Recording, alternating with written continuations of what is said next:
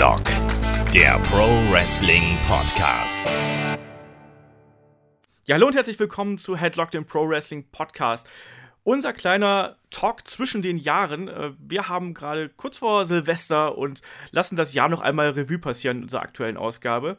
Mein Name ist Olaf Bleich, ich bin euer Host und bei mir ist zum einen der David, äh, Portalleiter beim Mann TV, dem Online-Magazin für Männer. Einen wunderschönen guten Tag.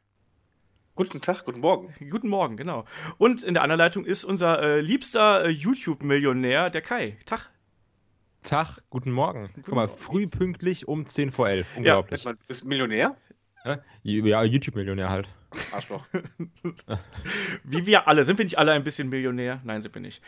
Nein. Ja, äh, immerhin, also wir haben es geschafft, zwischen den äh, Jahren auch so ein bisschen Wrestling zu schauen, natürlich. Also ich habe ja auch schon, ich habe ja fleißig getwittert über die, über die äh, letzten äh, Sendungen von WWE. Ich schaue mir aktuell die Progress-Sendung bei äh, WXW Now an. Wie sieht denn das bei euch aus? Holt ihr ein bisschen Wrestling nach zwischen den Jahren? David hat irgendwas geschrieben, dass er sich äh, den Rumble anschaut.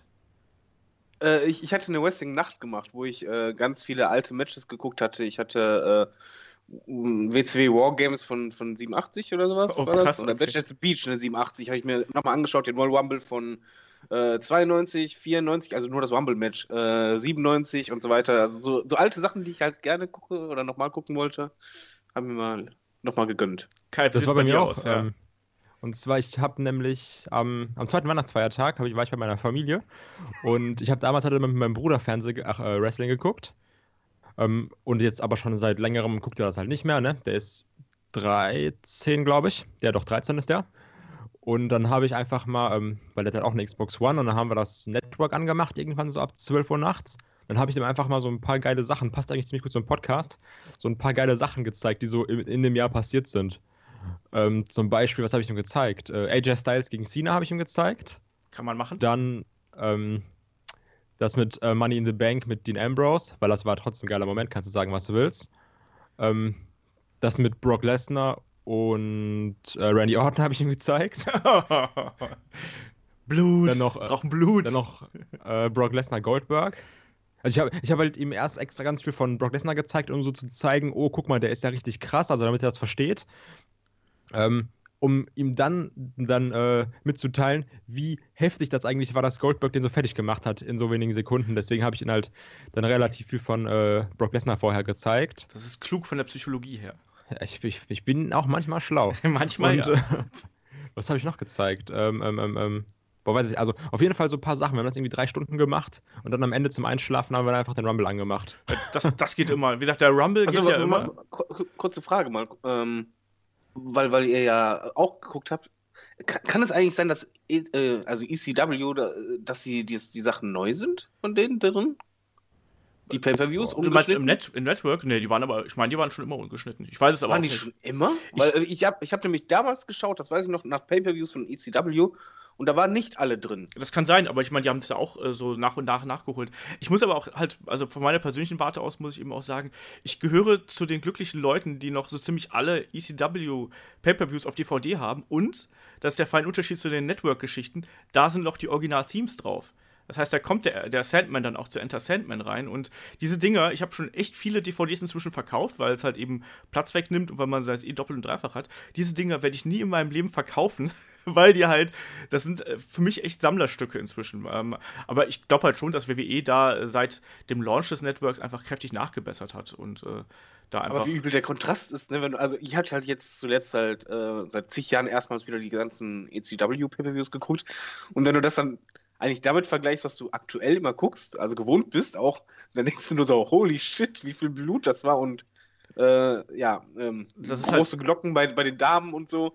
Das, ist, das war schon so, dass, dass ich nach den ersten fünf Minuten erstmal dachte, ah, okay. Äh, muss mich erstmal wieder dran gewöhnen. Ja, ich, ich habe aus Jux, wir haben ja eine, eine Headlock-interne Facebook-Gruppe, um das ein bisschen zu erklären. Ich habe aus Jux, habe ich mir, glaube ich, ECW Heatwave 2000 angeguckt und ich meine, da gab es das Match Jerry Lynn gegen Steve Corino und da gibt es diese, äh, naja, ziemlich eklige und aber trotzdem legendäre Szene, wie der typische ECW, wo Jerry Lynn einen blutenden Steve Corino vor sich hat, kniend und äh, Jerry Lynn äh, nimmt dann das Blut von Steve Corino und schreibt sich die Buchstaben D-I-E, also Die, auf den Körper und äh, ja, wie, als wenn er Kriegsbemalung auflegen würde, eben mit dem Blut seines Gegners. Und das sind halt schon drastische Bilder, aber wie du gerade gesagt hast, David, also ich glaube, die würden ähm, heute nicht mehr halb so krass wirken, wenn wir jetzt die letzten zehn Jahre das ständig äh, bei WWE im Fernsehen gesehen hätten, oder? Ja, äh, definitiv. Das, das war halt. Ähm, ich habe mir dann anschließend auch noch mal ein bisschen Attitude wieder angeschaut und so. Ähm, ja, es war einfach ein anderer, anderer Schnack quasi. Ja, absolut. Also, wie das damals war. Und ähm, heißt es das nicht, dass das besser oder schlechter war. Nur, ich brauchte auf jeden Fall erstmal so vier, fünf Minuten, um mich da überhaupt wieder dran zu gewöhnen. Aber da muss ich zugeben, dass ich das auch sehr cool fand. Ja, ich, ich, mir fällt halt immer wieder auf, wie gut man sich heute noch ECW-Sachen auch anschauen kann. Also auch so vom Technischen her, weißt du, egal ob es jetzt ein Jerry Lynn oder ein Rob Van Dam oder sonst irgendwas ist, da hast du ja schon Leute dazwischen, die waren ihrer Zeit auch einfach voraus äh, zu der damaligen Zeit, ne? Also. Ich, ich wollte gerade sagen, der Typ, ich kannte den nicht, ne, den Joey Lynn, ne? Jerry Lynn ist ja mal hammergut im, im Ring gewesen. Jerry Lynn ist unfassbar gut. Ich habe das ja auch irgendwie in unserer Facebook-Gruppe da geschrieben. Der ist für mich, für mich war das immer einer äh, der absoluten Lieblingswrestler bei ECW. Er ist ja kurz angetreten als Mr. JL bei, bei WCW und ist ja dann rübergegangen, hatte eine schlimme Ellbogenverletzung, konnte deswegen auch eine ganze Zeit lang nicht kämpfen und da hing auch irgendwie die Karriere in der, in der Schwebe. Aber das ist so ein genialer Wrestler einfach äh, gewesen und war es ja dann auch noch für la wirklich lange Jahre, auch bei Ring of Honor noch. Ähm, es ist wirklich schade, dass der halt nie den kompletten Durchbruch bei WWE geschafft hat und wirklich damit Geld verdient hat, weil er halt eben eigentlich nur so ein ja, soll man sagen, ein purer Athlet war, der dann noch dazu ein bisschen zu klein war. Also sprich, wenn der jetzt heute antreten würde, und ich glaube, der könnte halt der Cruiserweight Division dann noch echt eine Menge beibringen. Gerade was auch so äh, Ringpsychologie angeht und sowas. Ja, aber vielleicht. Ach ja, äh, was, ich, was mir jetzt gerade dabei einfällt, wie ist das eigentlich, wenn Wrestler verletzt sind, kriegen die dann weiterhin ihr Geld?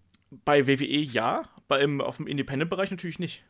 Ich würde okay. aber gerade sagen, selbst, selbst früher war das in der WWE auch nicht so. Das hast du doch bei der Deswegen meine ich ähm, Dokumentation halt gehabt. Bei der Tat-Dokumentation war es ja so, dass er sich einmal verletzt hatte, wo er die, sich die Rippen äh, angebrochen hatte gegen Dino Buavo, mhm. war das. Äh, und dann hatte er ja erzählt, ähm, dass halt äh, nicht nur nachließ, dass sich halt keiner mehr meldete, sondern halt auch irgendwann die Checks dann nicht mehr kamen. Ja. Also das, das ist, äh, früher war das halt richtig hart, deswegen sind auch so viele ähm, Wrestler halt äh, verschuldet, obwohl man denkt, okay, die müssen ja irre reich gewesen sein. Okay, viele haben auch gesoffen und so. Aber die mussten halt damals auch richtig die Kohle beiseite legen, weil wenn die mal verletzt waren, brauchten die die Kohle. Und auch damals mussten die ja auch ihre ähm, Arztbesuche selber bezahlen. Das ist ja heute nicht mehr so. Genau, also gerade bei WWE, die sind ja da quasi versichert, mehr oder weniger. Da kümmert sich ja WWE inzwischen drum. Aber wenn du halt eben ein Freelancer bist auf dem Independent-Markt, dann ist es wirklich so, dass wenn du verletzt bist, hast du Pech gehabt. Ich meine, das ist ja Krass. ähnlich wie bei mir, wenn ich frei, wenn ich als Freiberufler, wenn ich mich jetzt äh, verletze, wenn ich krank bin, keine Ahnung was habe, dann bezahlt auch keiner meine Rechnung. Also das ist dann ja, immer das, so. Deswegen habe ich halt euch gefragt, so, weil ich, wenn das jemand weiß, ne? Ja, das ist, das ist halt das, das, harte Lass mal Olaf sich die Finger alle brechen, dann hat er Spaß. Ja, und die Beine. Ich, äh, ich habe. Nee, hab Beine ist ja egal. Beine kann er ja machen. Man muss das schreiben. Aber wenn er die Finger brechen würde bei, bei beiden Händen, das wäre lustig. Ich habe wir schon mal dabei sind. Artikel mit der gebrochenen Hand geschrieben. Ja. Boah, wenn man Arbeitstier, fleißige Biene. Aber so richtig. Ja, Kai, du ja, wolltest noch was äh, einwerfen. Nee, eine Hand nur. Genau, und zwar habt ihr dieses Gerücht gehört, ich kann Ahnung, das stimmt, das ist ja dieses typische Internet-Wrestling-Gerücht. Irgendwie Mick Foley braucht ja äh, hier Hip, äh, Hüftoperation. Genau. Eine künstliche Hüfte kriegt er, ja. Und ähm, dass er das anscheinend erst nicht machen lassen konnte, weil er keine äh, Gesundheitsversicherung hatte. Und ich dachte mir, erstens kann er das nicht selber bezahlen. Und zweitens, warum sollte er das nicht selber bezahlen können? Müsste er nicht eh relativ gut Geld verdienen mit seinen ganzen Sachen, die er jetzt für WWE macht? Ja, eigentlich ja, aber du musst halt auch echt dran denken, wie viel das da kostet. Und es ist in den USA nicht unbedingt üblich, dass man eine Krankenversicherung hat. Ja, aber also ich meine halt nur, dass er doch trotzdem Geld haben muss, oder? Ja, ja aber also das, das, kann in Amerika sehr schnell explodieren, was die Arztkosten angeht. Absolut. Das ist halt das, das Problem. In Amerika war es ja immer so, äh, wenn du im Krankenhaus landetest, äh, ohne eine Versicherung, warst du im Grunde genommen dann äh, in Gefahr, dass du ein Sozialfall wirst, weil die einfach exorbitant explodieren können, die Kosten. Wenn du halt, sag mal zum Beispiel, gehst dann ins Krankenhaus, alles läuft nach Plan, alles schön gut aber es läuft halt dann nicht mal nach Plan und dann kommt eine Nachfolgeoperation, dann kommt das, dann müssen wir noch das machen und das und die kassieren richtig ab. Ja, also ich meine, Arztkosten darf man echt nicht unterschätzen, was da halt alles zusammenkommt. Und gerade wenn du so eine komplizierte OP hast, wie eine äh, Hüft, äh, wie eine neue Hüfte oder sonst irgendwas, das sind halt schon einfach Summen, da schlackern wir hier mit den Ohren. Ich würde mal schätzen, dass mal locker, also ist wirklich nur grob geschätzt, würde ich mal auf 50 bis 100.000 Dollar schätzen. vor allem, er wird ja sich auch noch einen sehr guten Arzt dann suchen, entsprechend ist er noch mal teurer und so weiter und so fort. Ja. Aber guck mal, wenn doch jetzt irgendwie ein Seamus oder sowas, glaube ich, zwei bis drei Millionen anscheinend verdient. Aber hätte Mick Foley denn eigentlich auch irgendwie Geld haben müssen? Schon allein halt für seine Karriere, die er damals hatte. Klar, damals hast du nicht so viel bekommen wie heutzutage. Aber der macht jetzt ja auch irgendwie ähm, seine Reality-Show und jetzt in seiner Rolle da. Also ich kann mir das mal so schlecht vorstellen, dass. Ja, der hat ja auch Millionen gemacht Problem mit ist. seinem Buch, aber du musst es auch bedenken, vielleicht ist es ja auch so, dass die Krankenversicherung für ihn günstiger ist, wenn er noch nicht das günstige Hüftgelenk hat. ja. Und Kann ja auch plus, sein. plus, also mal abgesehen davon, welche Krankenversicherung möchte denn gerne einen Kunden wie Mick Foley haben? Ja, ja, klar, aber halt Also einfach es ist so, als wenn du- bezahlen kann. Kennt ihr diese Simpsons-Folge, wo Homer auch irgendwie äh, seinen ersten Herzinfarkt hatte und sich danach noch eine Krankenversicherung besorgen will? Und dann heißt es irgendwie, äh, Herzversicherung? Ach nee, natürlich nicht. Ne? Und dann äh, kriegt er einen Herzinfarkt beim Versicherungsmakler und äh, ja, komm, das ist ein X, das zählt noch irgendwie. Und so stelle ich halt ein bisschen Mick Foley auch vor, so, dass man nur, dass man halt irgendwie vielleicht den Versicherungsvertrag irgendwie äh, 10 Meter von ihm entfernt legt und zu ihm sagt, wenn sie jetzt dahin sprinten, dann bekommen sie den oder so. Also, ich weiß es nicht, aber es ist halt eben diese Versicherungsgeschichte ist in den USA halt eben ganz schwierig und dass jemand wie Mick Foley nicht sofort eine Versicherung hinterhergeworfen kriegt, ist, glaube ich, auch relativ selbstverständlich. Also, aber man kann sich das hier echt schwer vorstellen, und gerade was Ja, da es, das ist wirklich sehr komisch. und gerade diese alten Wrestling-Legenden, also gut, Mick Foley ist ja, wie gesagt, noch in einer luxuriösen Position da. Aber ich habe letztens ja auch noch mitbekommen, dass zum Beispiel Sabu hatte ja auch eine, eine Crowdfunding-Aktion. Genau, das wollte ich sagen. Da wurde ja komplett äh, gecrowdfundet, ne? Genau, aber das ist einfach Weil so, der ist weil ja auch halb tot. Ja, aber das sind halt gerade eben diese Leute, die halt diesen extremen Stil gefahren sind oder auch teilweise einfach durch den Verschleiß, durch das Wrestling, die dann eben kein Geld für eine Versicherung haben, die vielleicht auch von der Versicherung nicht mehr akzeptiert werden und die müssen da gucken, wie sie es bezahlen. Ne? Und da können wir dann noch so oft bei einer Convention da sitzen und sagen, hey, du bist mein Kindheitsheld, aber wenn der halt dann nicht mehr gehen kann, ist es halt irgendwie doof, ne? So. Eigentlich traurig. Eigentlich traurig. Ja, das, ist- das ist halt wirklich, das ist die Schattenseite des Wrestlings. Das muss man halt ganz klar so sehen. So, aber äh, liebe Freunde, bevor wir hier äh, komplett den Laber-Podcast äh, einläuten, lass uns doch vielleicht mal zu den Fragen kommen. Wir haben ja nämlich auch noch ein paar Fragen von euch äh, da draußen geschickt bekommen. Fragen schickt ihr wie immer entweder an fragen.headlock.de oder vielleicht die einfachste Möglichkeit, geht bei uns auf Facebook, äh, auch headlock.de und schreibt uns da einfach eine Nachricht oder haut uns bei Twitter an. Und das hat unter anderem ähm, der Sören himself, so sein Twitter-Handle, gemacht. Der schreibt nämlich, äh, passend vielleicht auch gerade zu Jerry Lynn und den Cruiserweights, ähm, glaubt ihr, dass Neville äh, 205 Live retten könnte? Sprich, Neville ist ja gerade äh, heel geturnt und äh, ja, dreht jetzt gerade die Cruiserweight Division ein bisschen auf links. Ich fand ihn bei Raw sehr, sehr überzeugend, fand auch sein Match gegen Swan, äh, wie jetzt bei 205 Live, sehr, sehr stark. Aber die Frage ist, kann er die Cruiserweight Division retten? David. Ähm, jein, einer alleine kann es nicht, aber ähm, er ist auf jeden Fall in der Position, dass er zeigt, dass es auch ein bisschen anders geht, weil er hat einfach ein bisschen mehr Profil direkt und ähm, er ist halt, ja, das Comeback war stark, also ich fand den Heel-Turn sehr stark und ähm, ja, er, er könnte es halt einläuten, aber im Endeffekt wird eine Division nicht von einem getragen, sondern es muss halt von mehreren Seiten kommen. Und das ist dann halt die Frage, was die Booker machen auch. Genau, also das, das sehe ich halt ganz genauso, weil im Endeffekt hat Neville jetzt geschafft, das Interesse endlich mal ein bisschen auf die Cruiserweight Division zu lenken, weil vorher war es halt echt einfach stinke langweilig, das muss man mal so ganz klar sagen. Aber auf einmal hast du eben einen Charakter, der ist anders und ich finde auch, was ich auch nie erwartet hätte, ähm, nach den letzten Jahren, wo wir Neville gesehen haben, wie gut sind bitteschön Nevilles Promos und auch seine Mimik dabei. Also, ähm, er kommt einfach so aggressiv und so verbittert rüber.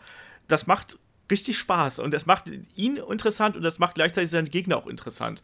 Ähm, Ich muss allerdings dazu einwerfen, dass die Division halt, wie gesagt, nicht nur vom Booking her, sondern also von, von den Story und den Charakteren her äh, sich verbessern muss, sondern ich fand zuletzt auch die Matches langweilig, weil die halt alle irgendwie nach Schema X abliefen und ähm, wann war das eine Match, wo ich mich so aufgeregt habe, dass sie gebotcht haben wie sonst was? das war beim, Äh, beim bei das Triple Threat Match, glaube ich. bei Roadblock Genau. war das doch, oder? Das, das war Katastrophe. Also das Match konnte man sich noch nicht mal angucken, weil die halt wirklich gebotcht haben ohne Ende und die wirken alle extrem unsicher, wenn ich mir das halt einfach ver vergleiche zu dem, wie man die halt sonst kennt oder aus dem Turnier kannte, wie sicher auch die Moves waren und mittlerweile wirken die alle wie, wie durchgeschüttelt ähm, Schiss in der Buchse wie sonst was. Ähm, das muss sich halt gravierend ändern. Ja. Kai, wie siehst du das? Äh, wie hat dir der Neville gefallen, der Heel-Turn von ihm? Und äh, siehst du ihn da als neuen Vorreiter der Cruiserweight Division? Das war bei mir dieser typische WWE-Moment. Also, wir, okay, wir holen Neville zurück, das ist voll krass und hier, boom, Neville, Heel-Turn. Aber nach drei Wochen ist das eh wieder komplett langweilig. Ja, Also, weil halt die auch. versuchen jetzt, glaube ich, wieder zwei Monate lang Neville irgendwelche Promos halten zu lassen, wo er halt bei Raw ausrastet und sagt, das ist ja alles Kacke und hier und ich bin anders und ich krempel das jetzt um. Und dann nach der dritten Promo merkst du, okay, er sagt immer das Gleiche und eigentlich ist das Interesse auch nicht mehr da. Also die werden jetzt, glaube ich, sehr, sehr krampfhaft versuchen, das alles über Neville laufen zu lassen. Aber ja, also ich, ich weiß ganz ehrlich auch nicht, was man da noch machen kann, damit das wieder interessant wird. Das, Das ist so festgefahren und nee. Das Problem ist vielleicht auch, dass man jetzt eben kein richtiges Gegenstück äh, zu Neville hat. Ne? Also ähm, ein, ein, ein Schurke wird ja immer nur dann interessant, wenn er auch den passenden Gegner hat, so in dem Sinne. Aber ich sehe zum Beispiel Rich Swan jetzt nicht als, als Kandidaten dafür. Ich sehe auch TJ Perkins nicht als Kandidaten dafür, weil ich zum Beispiel auch nicht verstehe, warum TJ Perkins ein Babyface ist, weil der wirkt halt einfach nicht wie der gute Junge von nebenan auf mich. Also das, ich weiß das Und der arrogant, Entrance ist so ne? furchtbar. Dieser Entrance ist so schlimm. Ah, Entschuldigung. ich mag den Entrance ganz gern, aber ich, ich mag, die den, Musik. ich mag die Musik auch, ich finde den Rest eigentlich auch ganz nett, aber ich finde Ja, halt, dass Moment, die Musik ist gut, aber es kann nicht sein, dass alles knallgelb ist. Das ist, ist so. Nee, Moment, das ist, ist rein psychologisch. Ich, ich habe ja Design gelernt und so weiter. Du kannst keine großen gelben Flächen machen, wo du dann noch blinkend äh, rot und blau machst. Das ist total, ah, es ist einfach auch zu hell. Du musst es halt so sehen, die, die Halle ist in dem Moment total hell und jeder Effekt geht raus und na, na, na. Ich finde halt den Entrance total schrecklich. Ich finde es noch schlimmer, dass er jetzt momentan diese Brille hat. Und das ist diese Brille, die er anzieht, die er den Kindern auf den Kopf setzt, die die, die, die Brille gar nicht wollen. Das ist ja noch geiler. Ähm, hat, hat im Übrigen. Es ist das Einzige, was dieses Nerd-Gimmick unterstreicht. Moment, kein Witz, hast du das nicht letztens gesehen beim, beim Triple Ich, Match? ich skipp das immer, mich interessiert das Ja, nicht. da, drückt er das Triple- da drückt er nämlich ein Mädchen oder so die, die Brille auf den Kopf und das Mädchen total so, ich will das gar nicht.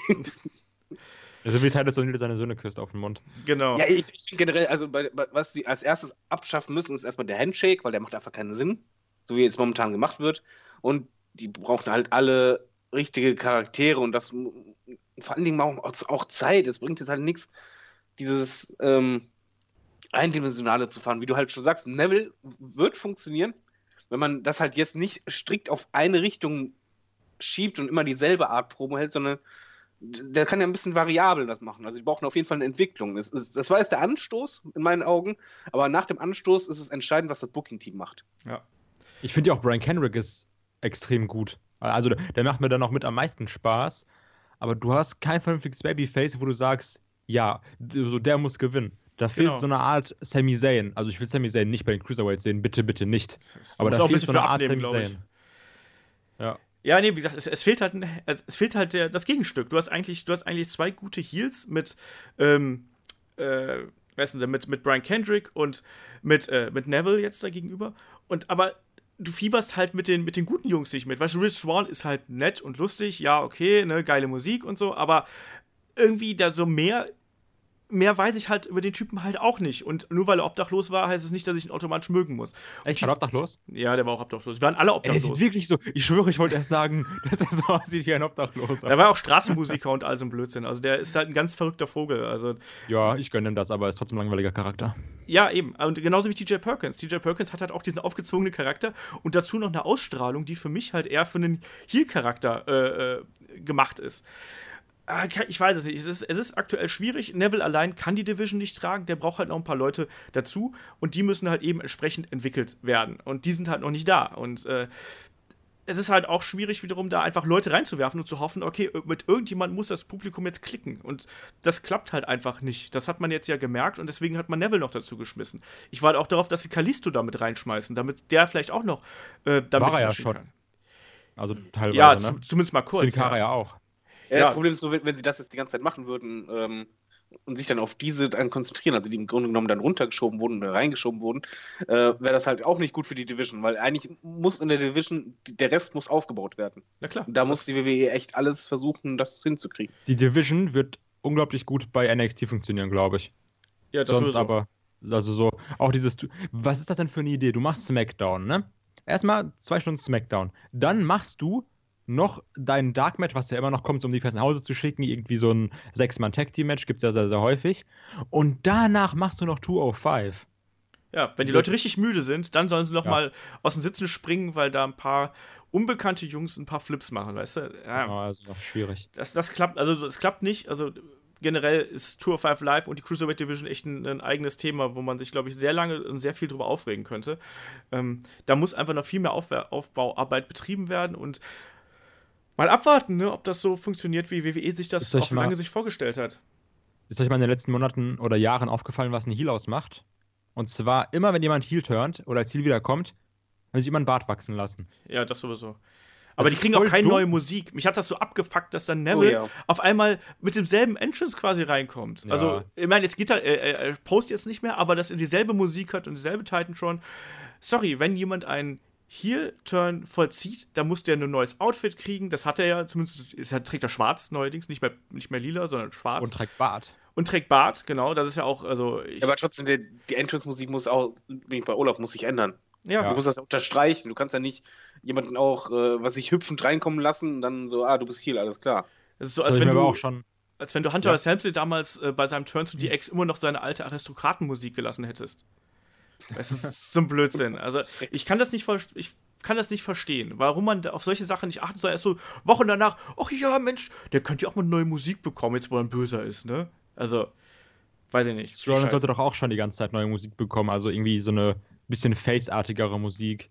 Ja, warte ich auch drauf, weil sein jetziges Team richtig scheiße ist. Ja, der bräuchte halt einfach mal ein Theme, was ein bisschen Wiedererkennungswert hat und nicht nur ja. klingt, als hätten da, äh, als hätte die Garagenband von nebenan irgendwie was zusammengekloppt. Also so, so ein Edge-Theme oder so ein CM Punk-Theme, die waren geil. Ja, aber ich finde auch immer, dass ein, dass ein Theme auch gerne mal äh, hier Lyrics braucht, also ein Text dabei. Ja, ja, ja bitte. Immer, bitte. immer. Deswegen, deswegen sage ich ja Edge, CM Punk. Hier, äh, hier, äh, Doctor of Thugonomics, auch mega geil. Ja, selbst sowas wie Bray Wyatt, weißt du? Also das funktioniert ja auch.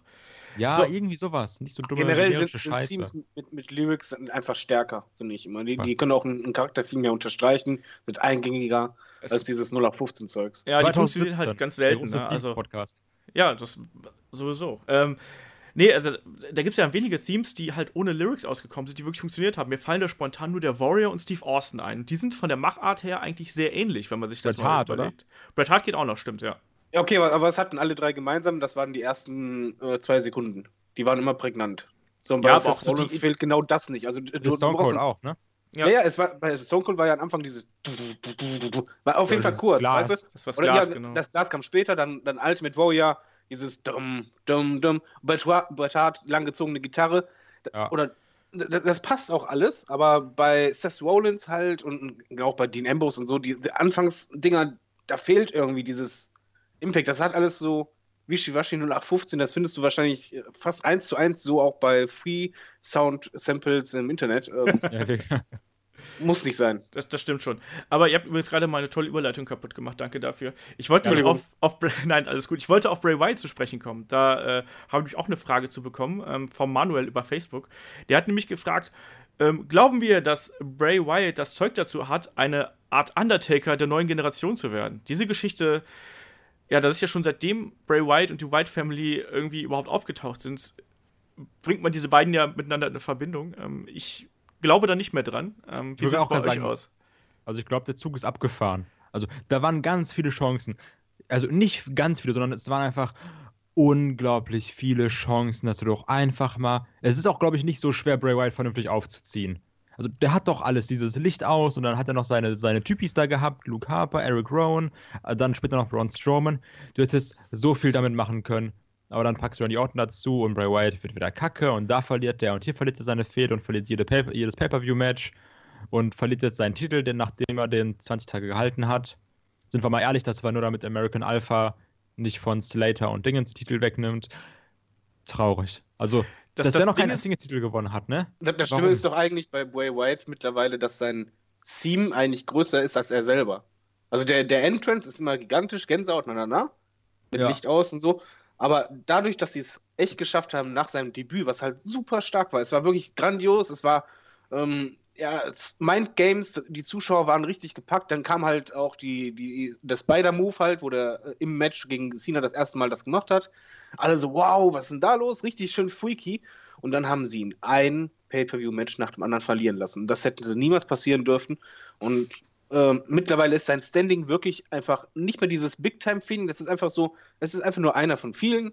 Das, das Psycho-Gimmick ja, das macht er immer noch sehr gut, aber eigentlich ist es halt nicht mehr so, dass du ihn so ernst nimmst, wie du ihn am Anfang genommen hast. Und der Zug ist absolut ab, abgefahren. Du hattest mindestens zwei, drei, vier Situationen, wo du ihn hättest absolut in den Main Event pushen müssen und können, auch glaubhaft, äh, wo du es nicht gemacht hast. Und das jetzt hinzukriegen, dass er nochmal dieses Standing kriegt, ganz schwierige Nummer. Genau, also für mich ist Bray Wyatt eigentlich Sinnbild dafür, was WWE in den letzten zehn Jahren ähm, beim Booking ihrer Bösewichte falsch gemacht hat. Weil man hat einfach keinen Mut mehr, einen Bösewicht oder ein Heel, ne, auch mal eine Fehde gewinnen zu lassen. Bray Wyatt, ich kann mich an keine verdammte Feder erinnern, die er gewonnen hat. Und wenn Ambrose du gegen Bray Wyatt. Diese ja, aber lass ihn, extreme Hardcore-Matches. Ja, aber trotzdem, das war auch nicht gewonnen. gewonnen. Hat er clean gewonnen? Ja, äh, er, er hat auch ja. clean gewonnen, aber das war dieses 50-50-Booking. Aber es geht einfach darum, dass du, dass die es nicht mehr schaffen, einfach nur mal einen dominanten Heal aufzubauen. Warum ist Braun Strowman gerade so so over, wie er es ist. Und das liegt einfach daran, weil er dominant wirkt und dadurch anders wirkt als alle anderen im Roster. Wo da gibt es kein 50-50-Booking, sondern der kommt rein, der zerstört, äh, der schnauft, der prustet wie Goldberg damals. Also der, der gewinnt zwar nicht jeden Kampf, der ist hier gegen Sami Zayn, hat er auch verloren durch Zeitlimit, aber er wirkt dominant. Und das äh, hat WWE in den letzten fünf bis zehn Jahren bei keinem einzigen Heal mehr geschafft. Schau dir Kevin Owens an. Wirkt anfangs wie ein Zerstörer, auf einmal äh, kriegt er einen Titel, ist auf einmal der, der, der Pussy-Heal, ne? Ähm, Bei AJ ist das aber nicht so, finde ich. AJ ist auch kein klassischer Heal in meinen Augen. AJ ja, ist, aber, AJ ist ein Tweener. Danke, David. Ja, ich wollte es gerade schon sagen, AJ ist auf jeden Fall ein Tweener. Nee, aber ich, ich stimme da Olaf total äh, zu, weil das ist auch mit das Hauptproblem, finde ich, in der WWE. Es ist einfach, wenn jemand einen Heel-Turn macht, ist er fast immer dann plötzlich, äh, oder Seth Rollins zum Beispiel, ist er dann plötzlich äh, derjenige, der halt nur feige ist oder derjenige, der nur unfair gewinnen kann, aktuell auch bei Kevin Owens halt, immer nur durch Eingriff, nie selber, nie, zum Beispiel damals Stone Cold, als, als der Heal war, der hat die Dinger alleine genommen, äh, gewonnen und äh, zwar auch clean.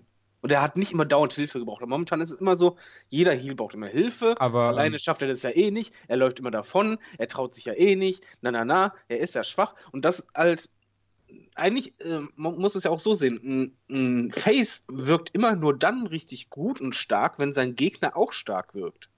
Aber das und war doch bei Edge zeitweise auch so, dass der halt in diesem Ultimate Opportunist sehr viel gecheatet hat und mit DQ und mit Weglaufen. Ja, aber das ist nochmal was anderes. Das ist, das ist wie bei The Miz. Das sehe ich halt noch anders, weil das ein bisschen so ist, dass, dass die die Chance nutzen, aber trotzdem auch ab und an clean gewinnen. Die waren auch mhm. klug dabei, muss man so zu genau, sagen. Genau, also immer klug, aber dieses äh, feige, schwache und äh, bei, bei Bray White ist es halt eigentlich so erstaunlich, weil ich wirklich dachte, als er debütiert hatte, anfangs, ich, und dann die ersten Promos und dann ging es immer weiter. Die ersten Monate auch super fand ich The Shield gegen, White, äh, gegen die Wyatt Family.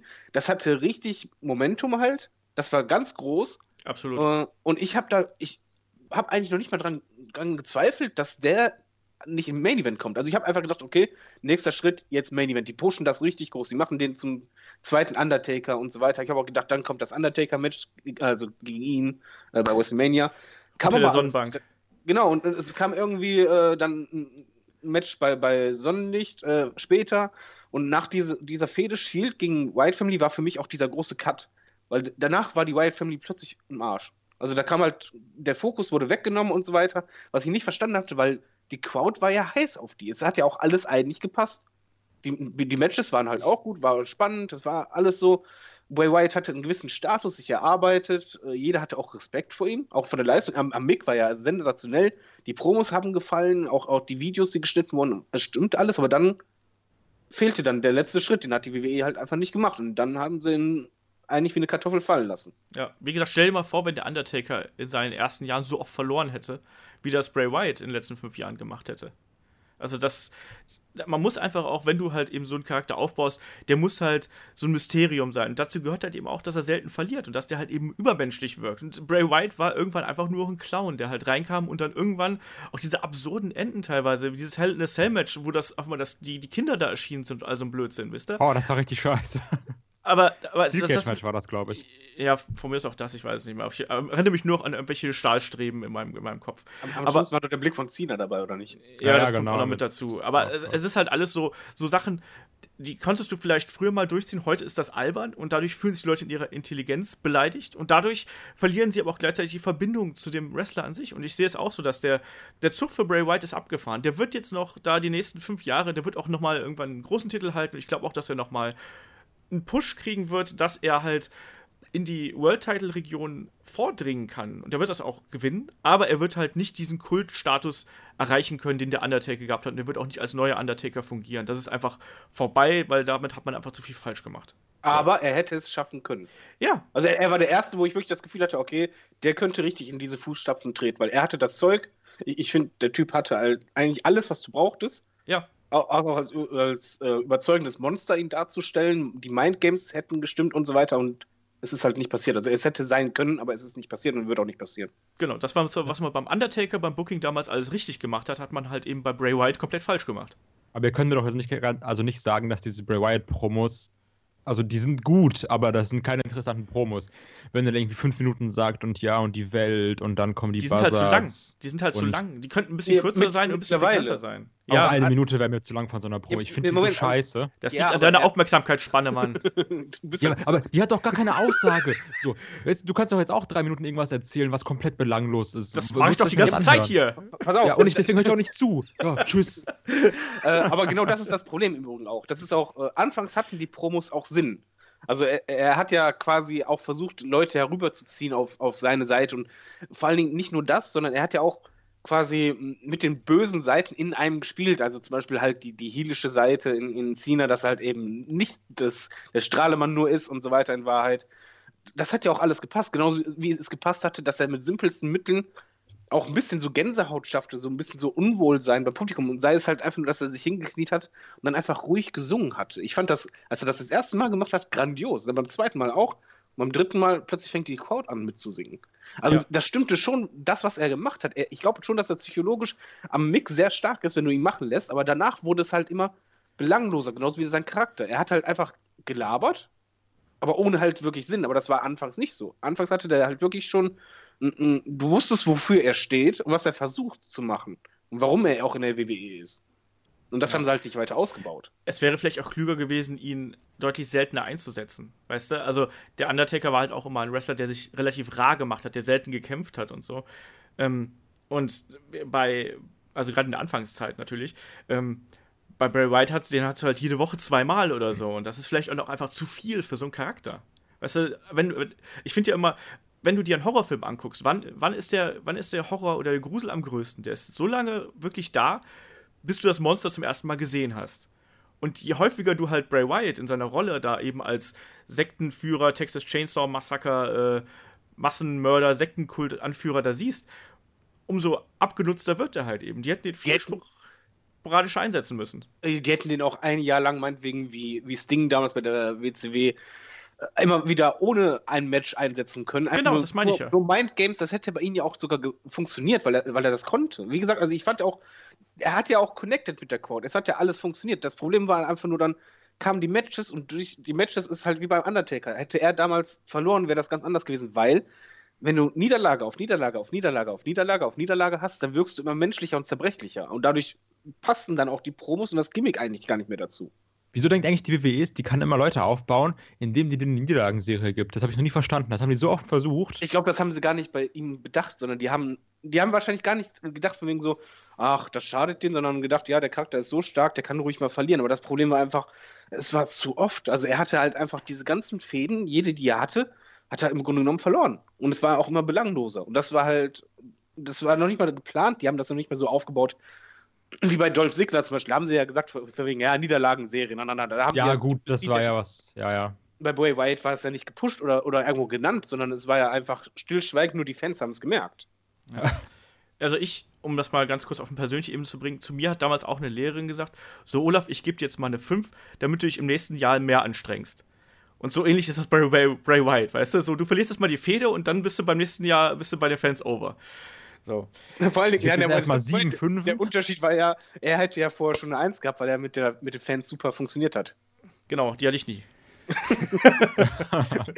mit dem hatte ich nie, können wir jetzt zur nächsten Frage springen. Genau. Ähm, nächste Frage. Ähm, da geht es um Lucha Underground. Ich weiß, ihr beide schaut das vermutlich nicht, aber ich beziehe das einfach mal ein bisschen allgemeiner. Ähm, hier fragt Was der Manuel. Mysterio? Ja, genau, das auch.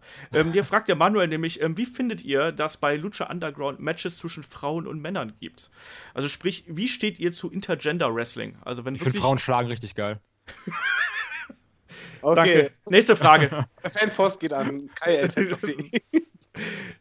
Chris Brown, hallo. ja, ähm, wie, wie, wie, findet ihr das? Also, ähm, da gibt es ja einige ähm, Wrestlerinnen, die sich dadurch einen Namen gemacht haben. Candice LeRae zum Beispiel ähm, ist so, so, ein Kandidat bei Lucha Underground. Ist es dann äh, Sexy Star, glaube ich? Sexy Star? Sexy Sky? Ich weiß es gerade nicht ganz genau. Ähm, ich glaube Star. Star, ne? Ähm, und da funktioniert das ja ganz gut, aber ich bin da auch ein bisschen zwiegespalten, was Intergender Wrestling angeht. Ich finde, das kann gerade in so einem abgefahrenen Universum wie bei Lucha Underground, kann das absolut funktionieren, wo du ja eigentlich nur diese Superhelden-Charaktere ähm, hast, die da gegeneinander antreten. Ähm, in anderen Ligen, zum Beispiel bei, weiß ich nicht, bei, bei WWE geht es eh nicht aus Political Correctness, ne? ähm, aber ich glaube auch, ähm, dass zum Beispiel bei, bei Sachen wie bei WXW oder bei e-, Evolve oder sonst irgendwas, wo halt sehr der sportliche Aspekt im, Mittel, im, im, Mittelpunkt steht, wo es halt darum geht, einen Kampf zu imitieren. Ich glaube, da, da, da trifft das Intergender Wrestling irgendwann an seine Grenzen, weil es dann irgendwann einfach nicht mehr zum Produkt passt. Ich glaube, dass es in manchen Bereichen, auch bei PWG zum Beispiel, äh, super gut funktionieren kann, weil das ja eh ein bisschen abgefahrener ist und die Wrestler alle so smart sind, dass es funktioniert. In anderen Ligen, glaube ich, ist das schwierig. Wie seht ihr das? Äh, Kai, mal zur Abwechslung. Ich bin für Transgender Wrestling. Ach, aber mich, mich gegen Frauen im Wrestling was? einfach nicht. So, dass ist mir auch egal, ob wir gegen Männer, gegen Esel oder gegen andere Frauen kämpfen. Ich finde Frauenwrestling mega langweilig. Okay, da frage ich den David. Ähm, es kann funktionieren, wenn es halt so superheldenmäßig aufgezogen ist, aber ich muss es nicht haben, weil in dem Moment, wenn es halt einfach zum auch ein bisschen sportlich und realistisch sein soll, also ein sportlicher Wettbewerb, fehlt mir die Glaubwürdigkeit. Also das ist es nicht böse gemeint, aber ich würde es halt auch nicht ähm, bei Olympia sehen wollen, wie eine Frau gegen äh, Usain Bolt antritt, weil ich einfach weiß, okay, das ist einfach anatomisch, es geht nicht, dass die schneller ist. Es ist absolut nicht möglich. Auch beim, beim Fußball kann es halt nicht sein, dass eine Frau in der Bundesliga mit denen mithalten könnte, weil das halt einfach anatomisch. Kommt drauf halt, an, wenn die spielt, ne? ja, okay, sagen wir zum Beispiel, was ich, erste Liga bei München können wir jetzt halt nicht eine Frau vorstellen, egal wie gut die wäre. Es ist einfach anatomisch nicht möglich, dass die halt genauso ist, weil die ist auch einfach anders gebaut. Entsprechend ist auch der, der Sport dann auch anders. Und beim Wrestling halt auch. Ich kann mir halt in der WWE, jetzt stell dir mal vor, da würde jetzt eine Sascha Banks äh, neben Wendy Orton stehen und äh, würde den andererseits, besiegen. Andererseits stellt eine Nia Jax gegen den Sami Zayn zum Beispiel, das könnte funktionieren. Ja, aber das sind so wenige Fälle und selbst ja, dann, selbst dann würde es ich mir mein, komisch vorkommen. Äh, Überleg mal, Sami Zayn ist ja immer noch, okay, der mag zwar schmaler sein, irgendwo als Nia Jax, aber äh, der hat allein schon ein bisschen äh, kraftvollere ähm, Oberarme als die und da wüsstest du einfach, ähm, ein Schlag theoretisch, die würde am Boden liegen. Es ist einfach so, also einfach diese Glaubwürdigkeit im Unterbewusstsein, die, die könnte man nie ausknipsen bei mir. Deswegen möchte ich das auch gar nicht nämlich, haben bei wem man sich das vorstellen konnte oder was ja auch Sinn gemacht hat, war dann damals bei Shiner zum Beispiel. Genau. Du hattest ja auch mal Frauen, die jetzt im Royal Rumble waren. So eine Beth Phoenix, die war ja auch schon äh, relativ kräftig, ne? Also du hattest ja teilweise Fälle, wo mal Frauen kurz auf Männer getroffen sind. Und Shiner, gut, die hätte, glaube ich, uns alle drei zerrissen in der Luft. Ich wollte gerade sagen, Shiner war vielleicht so die einzige, wo man das auch wirklich äh, abgekauft hat, weil wir, die war ja auch anatomisch so groß und war ja auch eigentlich so sehr wie Mann gebaut, muss man ehrlich sagen. Und da zum Beispiel gegen Chris Jericho, das war schon passend. Das war jetzt nicht so, okay, nee, weil da denkst du halt schon, wenn die zuschlägt, dann ist das halt so, als wenn ein Kerl zuschlagen würde. Alles klar, aber ist wie gesagt, Sascha Banks, ähm, Bailey oder, oder sonst was, das puh, wäre sehr schwierig für mich. Ja, also wie gesagt, ich, äh, ich finde die Sachen bei Lucha Underground äh, sehr gut, weil da baut man eben die Frauen auch so ein bisschen als Außenseiter auf, da baut man eben die Geschichte drumherum.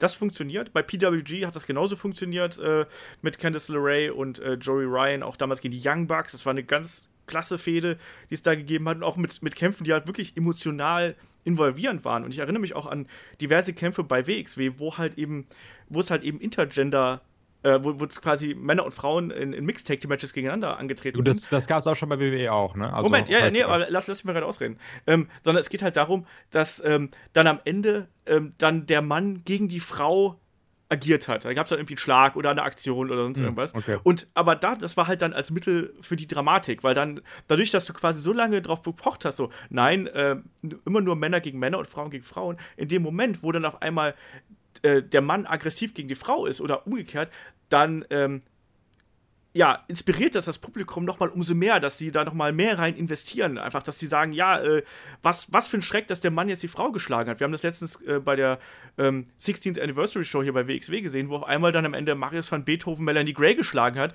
Und das Publikum ist halt komplett ausgerastet, weil das so ein Affront war in dem Moment. Ähm, da kann das halt funktionieren. Aber grundsätzlich finde ich halt eben, wie ich schon gesagt habe, also sobald eine Liga oder ein Produkt den sportlichen Aspekt beim Wrestling in den Vordergrund stellt, ist es halt eben schwierig, sowas wie Intergender Wrestling zu legitimieren. Außer du hast halt wirklich eine Frau und einen Mann, die halt auf ähnlichem körperlichen Level sind, ähm, ähnliche Statur, ähnliche Größe, was auch immer, dann kann das funktionieren. Aber ansonsten ähm, muss man da halt eben schon ein bisschen äh, die Augen zukneifen und sagen, okay, komm, ich akzeptiere das jetzt, dass da äh, eine Frau einen Mann rund macht und äh, kann halt damit leben, weil es halt eben Wrestling ist. Und das muss dann eben zum Produkt passen. Bei Lucha Underground geht das, bei PWG geht das. Ähm, in anderen Ligen, finde ich, geht das nicht. Ich persönlich, mir ist das relativ latte, muss ich ganz ehrlich sagen. Solange mich das Match unterhält, äh, kann ich mit beidem gut leben. Könnt ihr euch noch daran erinnern, als einmal, ähm, das war auch ein richtig krasser Moment, als der Undertaker in der Fehde mit Edge, doch mit Edge war das damals, glaube ich, äh, Vicky Guerrero Tombstone Piledriver verpasst hat? Oder anderes Beispiel, ja, kann ich mich noch daran erinnern, aber anderes Beispiel, wo das halt zum Beispiel super funktioniert hat, was ich gerade gesagt habe, ähm, könnt ihr euch noch in den, ich glaube, das war der zweite ECW One Night Stand erinnern, wo Oh am ja. Ende, Oh wo am ja. Ende Edge Bueller gespiert hat und dann gepinnt hat. Moment, aber der Pin. Der Pin kam auch noch mit dazu, natürlich. Der war ja auch ich noch- sagen, das war sehr sexuell, aber, aber das war halt, ähm, wie du schon sagst, emotional funktioniert das ja auch. Emotional kann auch eine Frau, wie, wie damals Sable, kann auch mal ruhig da eingreifen und so weiter. Aber mein Problem ist einfach so ein, ganzes Match und halt wirklich komplett alles gemischt, damit käme ich einfach nicht klar. Also das ist einfach, genauso wie ich auch ein Problem immer hatte, dass Rey Mysterio dann die 2,20 Meter Leute irgendwie flachlegen kann. Ähm, da, da fehlt mir einfach die, diese Glaubwürdigkeit, weil ich sehe halt Wrestling halt großteils halt als Story, aber irgendwo immer noch als ähm, sportlichen Wettbewerb irgendwo an. Und das kriege ich in dem Moment einfach nicht raus. Aber als emotionales äh, Element kann man das auf jeden Fall immer einbauen. Ja, dann schließen wir äh, das Intergender Wrestling hiermit ab. Äh, finale Frage von Manuel war: ähm, Welcher aktuelle Superstar äh, der WWE hätte eurer Meinung nach das Zeug, eine große Filmkarriere zu starten oder eine Hollywood-Karriere zu starten? War das eine geile Frage irgendwie. Das ist richtig gut. ja. Boah, So, dann, dann, dann leg mal los. Ich habe nämlich erstmal auf dem Schlauch gestanden, als ich die Frage ja, ich gelesen nämlich habe. gerade auch. Lass erstmal überlegen. ja, sing mal kurz, mach mal Bray Wyatt oder so. Äh, Wir können, Ja, ich kann ja ein bisschen was über. Äh, also aktuell ist es ja so, dass WWE so ein bisschen darauf achtet, glaube ich schon, dass seine Superstars eher beim Wrestling verhaftet sind als bei Filmen. Also klar, du hast noch jemanden wie John Cena, der darf halt seine Serie drehen. Du hast natürlich die Leute, die ähm, Randy Orton. von. Genau, Randy Orton und Dean Ambrose hatten ja auch, äh, wie heißt der, Wade Barrett hatte ja auch noch einen Film, der The dummerweise Miz. erst The Miz auch, genau. Da gibt es also genug Leute, die das machen. Ähm, aber ich habe halt schon das Gefühl, dass WWE aktuell eher darauf achtet, dass die Leute, ähm, wenn sie dann einen Film produzieren, ähm, entweder im WWE-Universum quasi einen Film produzieren oder dass es halt entsprechend so aufgebaut wird, dass die wirklich nur eine bestimmte Teil, äh, Teilzeit quasi fehlen.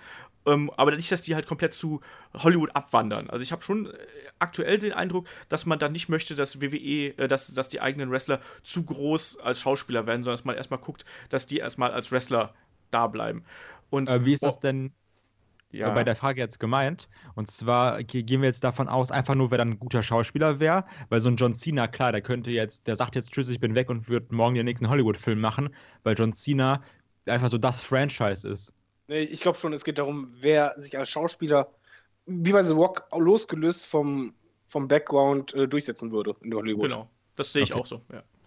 Also ich finde auch, John, John Cena wäre halt, wäre halt die einfachste äh, Wahl, finde ich, weil der bringt eigentlich alles mit. Also der muss ja, auch wenn man den mal so sieht, egal ob es bei letztens bei Saturday Night Live oder sonst irgendwas gewesen ist, der bringt einfach alles mit. Der ist unterhaltsam, der ist cool, der ist auch, finde ich, von der schauspielerischen Seite her gar nicht so schlecht in den Filmen, die ich gesehen habe. Ähm, The Marine war richtig gut und äh, 12 Rounds fand ich. 12 Rounds Ja. war richtig gut. Aber da fand ich auch den zweiten gut mit Wendy Orton. Den habe ich nicht Ja. geguckt. Aber, Der war Aber- gut. ja, aber die ersten ich- ging klar. ich glaube, dass er halt so der, der naheliegendste Fall wäre. Wenn ich jetzt da so in den Rest, in den Rest vom Roster gucke, da fallen Nee, mir halt The auch so, Miz. Also The The Miz ist auch nicht schlecht, ja doch. Jetzt so Sachen, äh, abgesehen von diesen WWE-Filmen oder sowas, wo er mal mitgemacht hat.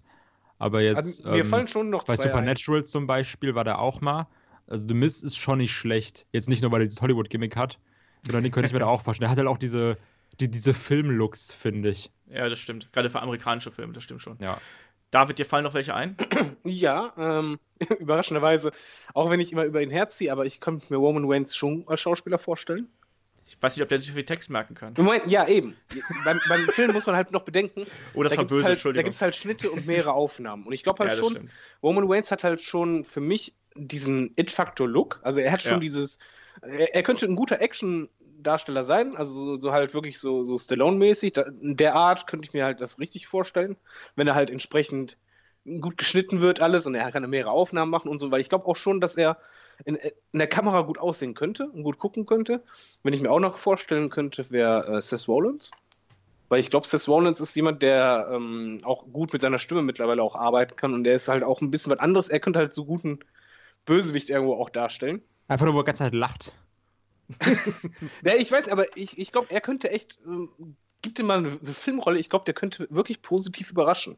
Wo Ich, ich kann einfach aber denkt, alles, ne? Also ich glaube, Ja. das ist so ein Multitalent, der Typ. Ich habe Äh, drüber nachgedacht, was ist denn, was ist denn Baron Corbin? Den kann ich mir auch sehr gut als Schläger, äh, Bösewicht von irgendeinem, äh, gegen irgendeinen guten Jungen vorstellen. Ne, Dann du, ich wollte drei Mann, ich wollte gerade drei Mann nennen und Baron Corbin wäre Nummer drei gewesen. Ah, Entschuldigung. Nee, also bei, bei ihm ist halt so, okay, er, er hat halt immer noch den Wackelbauch. Ähm, aber ich, ich finde halt schon, dass er, er könnte halt einfach so einer sein, der halt als Bösewicht in einem Film überzeugen kann, der aber nicht sehr viel redet. Ja, ja, so wie Batista im äh, einem James Bond-Film, wo er, glaube ich, zwei Worte sagt im gesamten Film. Apropos Oder Batista, Spectre hier, ist so scheiße. äh, apropos Batista, hier muss man einfach mal sagen, und jetzt mal ehrlich, ich glaube, das hat keiner von uns erwartet, dass er sich in Hollywood dermaßen gut durchsetzt. Wo Guardians of the Galaxy ist ja durch die Decke gegangen, ne? Das war Ja, aber auch ein. Glücksfall für ihn. Ja, aber, Ja. aber er hat ja auch mittlerweile auch andere Angebote. Ist ja nicht nur so, dass er nur einen Film macht, sondern er hat das wirklich forciert und auch klug gemacht. Und mal ganz ehrlich, er hat halt das geschafft, was wirklich ganz wenige ihm Da zugetraut war haben. aber Er, auch, wie Olaf gesagt hat, glaube ich, viel Glück dabei. ja, das ist beim, beim Film aber immer. Ja, ja, aber Du, du brauchst, genauso wie, wie es in Stallone hatte, auch Glück, dass Rocky direkt eingeschlagen war. Oder, oder äh, Schwarzenegger mit, mit, mit Conan oder so. Das ist halt, du brauchst einfach einen Film, der, der dich richtig pusht. Genau. Aber dann ist halt die Frage, was du daraus machst. Und er hat das immer weiter forciert. Er kommt dann halt jetzt halt bei einem James Bond-Film, ist er dann dabei, beim, beim neuen Kickboxer war er dabei als, als äh, Hauptrolle. Äh, warum nicht? Also ich, ich glaube schon, dass es halt, ähm, man, man kann es den Leuten nicht unbedingt ansehen. Es ist immer die Frage, was sie aus ihrer Chance machen. Ich kann mir- halt wirklich vorstellen, gerade so ein Seth Rollins wäre halt jemand, der könnte aus so einer Chance sehr, sehr, sehr, sehr viel machen. Gerade so als, was ich, als- ich kann mir den als alles vorstellen. Der könnte wahrscheinlich ein einen Comedy-Charakter machen, der könnte aber auch so einen totalen Psycho wie Joker machen oder einen Bösewicht oder einen einen Face quasi. Ähm, ich glaube, der ist am, am flexibelsten. Was ich halt mir zum Beispiel nicht vorstellen könnte, wäre ein Bray White, weil der ist zu eindimensional. Und Ja. ich glaube, als Schauspieler musst du halt schon mehrere Schichten machen können. obwohl Kane in See No Evil gar nicht so schlecht war, ne? oh, der so war als- furchtbar scheiß, der Film. Der Film Ja, war schrecklich. komm. Nee, nee, der war schrecklich. Nee. Der war echt furchtbar. Ich habe den bis heute nicht zu Ende geguckt, weil der so scheiße Ja, weil ist. du Angst hattest. Ja, der Schlimme, ist, der Schlimme war ja noch die animierte Kette die ganze Zeit immer, wo du dachtest, boah, hör- nee, hör auf. Ihr seid, ihr seid ja Hater. Ja, äh, guckt ihr mal, apropos schlechter Horrorfilm, wenn ihr mal was richtig Schlechtes sehen wollt, auf äh, Amazon Prime Video gibt's äh, Seekers, ein deutscher Found-Footage-Film. Boah Gott, hör auf. Der- der- ich so glaube, der schlecht. kenne den sogar. Der Der ist das, das schlecht. schlechteste aller, aller Zeiten. Ich habe den auch fünfmal angefangen, bis ich ihn dann irgendwann mal zu Ende gekriegt habe. Aber ehrlich mal ohne Scheiß, aber die Schauspieler hätten noch nicht mal im Porno eine Rolle bekommen. Das ist ja unglaublich. Nee, also ich habe mir auch gedacht, der könnte, der könnte jeder von uns, glaube ich, eine bessere Rolle da spielen, als die das gemacht haben. Und auch dieses Make-up am Ende, ganz furchtbar. Also wenn, wenn jemand einen schlechten Found-Footage-Film sehen möchte, äh, Seekers auf Amazon sei da sehr empfohlen, gibt da bloß kein Geld für aus. Ja, äh, Ja, sollen wer, jetzt, wer, Moment, wer unbedingt mal einen guten Film mit einem Wrestler sehen will, ähm, Zay gucken. Von äh, Carpenter. Stimmt, das ist ein ganz alter Schinken schon mit äh, Rowdy Roddy Piper damals. Als Hauptrolle sogar. Und richtig gut. Also das hat Genau. er wirklich gut gemacht. Ja. Ja, deswegen ja. Also Roddy Piper hat ja auch lange Zeit dieses äh, Hollywood-Gimmick ja auch so ein bisschen getragen, sagen wir es mal so. Also dass er halt da relativ bekannt war. Ich weiß, dass die deutschen Kommentatoren zu der damaligen Zeit sehr oft darauf angespielt haben, dass er halt da äh, bei Sie leben, heißt es, glaube ich, auf Deutsch, ne? Ja. Ähm, dass er da die Hauptrolle gespielt hat. Und das war schon, das war eine gute Rolle. Aber ansonsten Hulk Hogan natürlich in Rocky 2, Rocky 3, nee, Rocky 3, ne? Rocky, Rocky, Rocky 3, vier. ja, Rocky 3, Rocky 3 war da. Thunderlips, äh, das muss man auch gesehen haben. Und natürlich Over the Top, nicht Over the Top, wie heißt denn der, äh, der mit, mit, mit Hogan und, Ah, äh, und, und, Zeus. Oh nee, den- nee, den Film gibt es nicht. Komm, den, den grenzen wir auf. gibt es nicht. Wobei, das ganz lustig ist, äh, Hogans Rolle bei äh, Rocky 3 war ja eigentlich gar nicht abgesprochen. Also hat er sich ja eigentlich entgegen der Liga durchgesetzt und ohne diesen Film hätte er nie diesen Riesenpush bekommen. Das war ja der, der ausschlaggebende Punkt, weil er in diesem Film plötzlich, der halt ein Kassenschlager war, äh, hat dann WWE halt gedacht, okay, jetzt, jetzt den pushen wir, das nutzen wir aus. Und dann hat es halt mega funktioniert. Und diesen Film wäre es wahrscheinlich niemals zu Hulkamania gekommen. Ja. Diese Zufälle und Glück und so. Ja. Ne?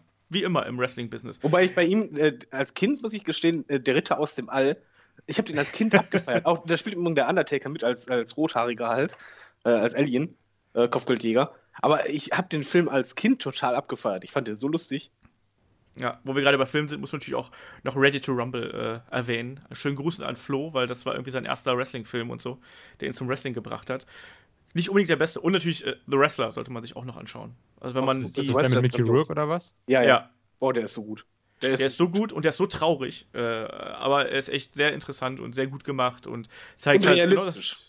Ja, zeigt halt das, was wir eigentlich am Anfang des Podcasts ja angeschnitten haben. Zeigt halt die negative Seite. Ne? Also sprich, wenn jemand nicht gut mit seinem Geld umgegangen ist, gerade äh, nach dem Boom der 80er und 90er, äh, mit Verletzungen und Co., da müssen die halt dann über die Dörfer tingeln und müssen halt dann irgendwie Sachen machen, die sie vielleicht gar nicht wollen. Sex. Wobei das, der Film aber auch gut zeigte, dass halt viele Wrestler, was man ja auch heute noch merkt, äh, einfach nicht loslassen können. Ja. Dass sie unbedingt dieses Publikum immer noch wollen. Selbst, was ich, Leute wie Tatanka und so, die, die, äh, die tun ja immer noch. Ja, aber nee, es, es gibt halt zig Wrestler, die eigentlich viel zu alt sind mittlerweile, aber die Ja. können einfach nicht loslassen. Ja, wir brauchen da vielleicht auch einfach das Geld. Würde ich ja sagen, Das ich kommt glaube, das liegt auch bei ganz, ganz vielen auch wirklich an dem Geld einfach. Ja, aber es ist halt eben, es ist halt eben echt schwierig. Aber es ist auf der anderen Seite, es ist, es ist halt beides. Ne? Du brauchst halt, ich glaube, das sagen ja viele Wrestler auch selber, dass es eben so eine Art, sind halt abhängig von dem Adrenalin, was, was sie eben bekommen, wenn sie durch den Vorhang gehen. Ne? Und ähm, ich, das ist ähnlich wie bei, bei Fußballspielern, weißt du, die dann äh, über 10 Jahre vielleicht gefeierte oder 15 Jahre gefeierte Stars waren und dann auf einmal sollen sie jetzt von jetzt auf gleich das damit aufhören. So.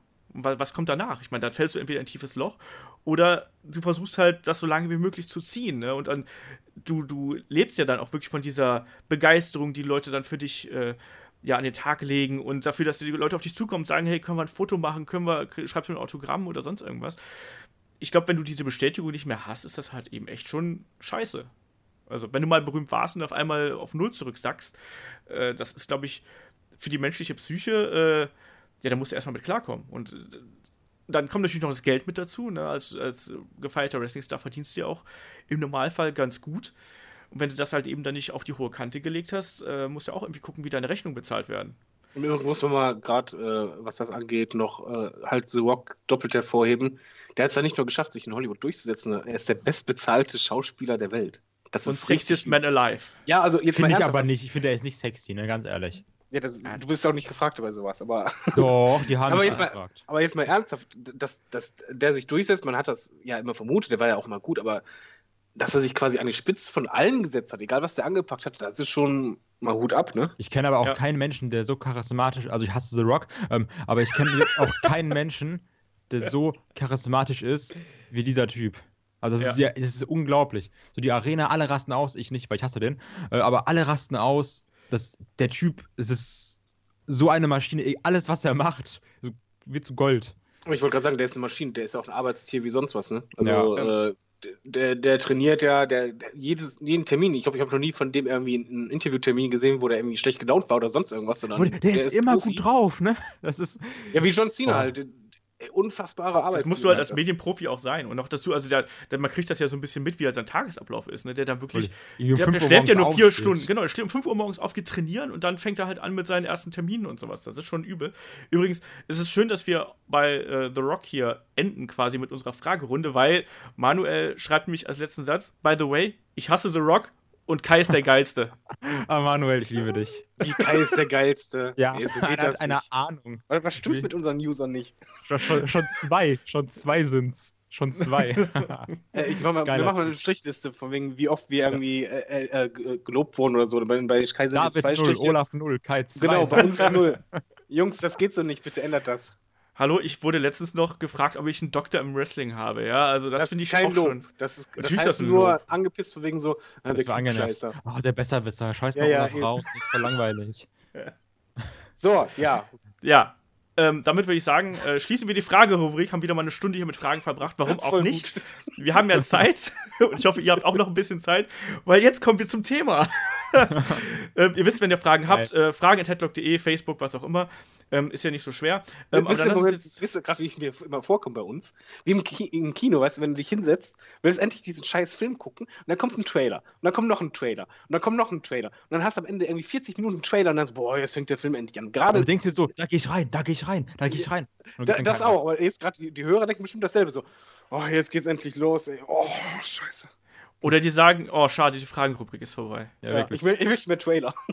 Genau, erzählt, erzählt mir mehr aus eurem Leben. Und lobt äh, weiter den Kai äh, dafür, dass er der Nein. Geilste ist. Oh. Und den, schickt dem David auch mal was Nettes. Der ist Ja, schon ganz traurig. Der, der Olaf auch, also das geht so nicht. Kai ist bekanntlich unser Heal. Das kann nicht Kai sein, ist dass, dass einfach die. der geilste. Sag ich doch, er ist Zitat. Ah, schön. Ja, äh, apropos der Geilste. Ähm, Rückblick 2017. Was war denn 2016. euer. Äh, 2016, stimmt. Äh, 2017 kommt ja erst noch. Ähm, 2016. Ähm, was war denn euer liebster Moment des letzten Jahres? Wo habt ihr euch. Äh, wo habt ihr Gänsehaut gehabt? Äh, wo wart ihr richtig begeistert? Wer? Stille. Ja. Stille. Kai. Fang du Okay. mal an. Äh, ich, ich sag direkt mal ein paar mehrere Sachen, so alles runter, ne? Ähm, was, was ihr letzte Mal beide nicht anerkennen wolltet, weil ihr einfach Faschisten seid, AJ Styles. Alter. Was ist denn mit AJ Styles? Hallo? AJ Styles beim Royal Rumble. Meinte ich so richtig geiler Ach Moment. so, Hier ja. So, ja, nee, geht so, äh. Das war richtig geil. Geil, das Roman ist bei mir Reigns bei- Gesicht. bei der größten Enttäuschung dabei. nee, das war ein richtig cooler Moment. Auch dann auch die Crowd, alle AJ Styles gechantet. Puh, ich liebe sein Theme. Und wenn du, wenn du einfach auf diesem, ähm, dann auf dem Titantron siehst, dieses I am und dann kommt Phänomen und alle rasten richtig aus. Uh, war das schön. Aber das hast du doch gar nicht gesehen. Hm? Jedoch, ich habe extra ein Video geguckt von der ähm, hier Fanaufnahme aus der das habe ich auch gemacht. Ich hab auch gerade auf Romans Gesicht. oh, das war, glaube ich, auch einer der größten Kamerafails des Jahres, der letzten Jahre generell. Absolut. Also schlimm. Ähm, gut, was habe ich noch? Natürlich bleiben wir bei äh, Comebacks oder Debüts. Shane McMahon, leck mich am Arsch. Ich, ich, ich bin ja ein großer Fan von Crowd Reactions und äh, wie schon bei AJ Styles, aber bei Shane McMahon einfach noch mehr. Die Crowd komplett ausgerastet. Weiter, ich liebe das ja, wenn ein Wrestler im Ring steht und die Crowd dann irgendwie noch eine Minute oder so weiter chantet. Weil, oder wenn es so von Chant in Chant übergeht, erst Shane McMahon und dann Holy Shit und dann This is awesome. Das war äh, mehr als Gänsehaut, würde ich sagen. War es bei euch nicht so, als Shane da war? Du Äh, wurdest das- jetzt erstmal gefragt. Genau, nee, äh, ich, fand, ich fand die Momente auch äh, ziemlich cool, aber ich muss halt auch echt sagen, dass ich inzwischen, was so dieses ähm, vor dem Fernseher sitzen und Gänsehaut bekomme, bekommen kriegen, äh, das ist halt irgendwie sowas, es ist halt bei mir sehr schwierig. Irgendwie funktioniert das halt seltener, sondern ich habe eher so diese Gänsehautmomente, wenn ich wirklich live in der Halle sitze. Ja, gut, klar, Ähm, ist ja was anderes, ne? Eben, also ich, ich habe irgendwie aktuell, gerade auch bei WWE, das Gefühl, ähm, dass die erreichen mich nicht mehr so durch den Bildschirm, dass ich Gänsehaut bekomme. Also das, da, da sage ich noch, die Matches sind cool, das macht Spaß, aber so richtig, dass ich mich da so in das Wrestling reinverlieren lassen kann, das funktioniert meistens nur noch bei äh, Live-Geschichten. Deswegen, also meine ähm, größten Markout-Moments sind halt auch eben mit Live-Erlebnissen verbunden. Und da ist zum einen eben, also das ist auch mein, mein, mein bestes Match, darauf kommen wir gleich noch, aber äh, zum einen meine, meine, meine Tour in den USA dieses Jahr mit zu, ähm, zu WrestleMania und vor allem zu NXT. Also egal ob jetzt bei NXT habe ich durchgehend Gänsehaut gehabt, als ich da gesessen habe. Und Höhepunkt war natürlich dann äh, Nakamura gegen Zayn. Das war unfassbar. Ähm, ansonsten Markout-Moment war für mich auch in diesem Jahr ähm, WXW, WXW-Geschichte. Ähm, und zwar, als Carsten Beck beim Shortcut to the Top zurückgekommen ist. Das könnt ihr jetzt nicht ganz so nachvollziehen. Aber das ist, also Shortcut to the Top ist sozusagen die WXW-Version des Royal Rumbles. Und Carsten Beck ist Anfang des Jahres aus dem äh, WXW-Geschehen ausgeschieden, war dann, äh, nachdem er seinen Titel verloren hat, erstmal für ein paar Monate raus aus gesundheitlichen Gründen und ist halt dann überraschend zurückgekehrt. Und die Turbinenhalle, da waren irgendwie, ich glaube, 600 War das der, der Leute irgendwie, äh, was hat er denn nochmal? Carsten Beck? Der hatte- dieser, Carsten hatte einen, äh, das kam aber erst danach war raus. ein Tumor? oder? Nee, was Ähm, genau? Carsten Ja, ne? hatte, ist an einem Gehirntumor erkrankt, genau. Stimmt, das aber war- das kam halt eben. Das kam halt eben erst danach raus. Also es war eigentlich, sollte das diese Feel-Good-Storyline sollte eigentlich dann da losgehen, ähm, dass äh, Carsten zurückkommt, das Shortcut to the Top gewinnt und dann eben äh, dann auf Rachefeldzug gegen ähm, äh, Jon Simmons, der ihm den Titel abgenommen hat, äh, geht. Aber wie gesagt, dieser Moment, als dann da war es halt genauso wie bei AJ Styles. Da kam zuerst so die Musik und man wusste halt erst ersten Moment nicht so, hä, was ist das? Und dann erschien der Name auf der Videoleinwand und die Halle ist ausgerastet und ich habe es auch Carsten schon selber gesagt, ich habe nie gedacht, dass ich bei einem Carsten Beck jemals Gänsehaut bekommen würde. Aber das war unfassbar. Also da habe ich sogar die, die Haare auf meinem Kopf gespürt, wie die sich aufstellen. Das war unglaublich. Ich habe doch nie, also wie gesagt, es sind halt immer diese kleinen Hallen und die machen es dann halt nochmal intensiver.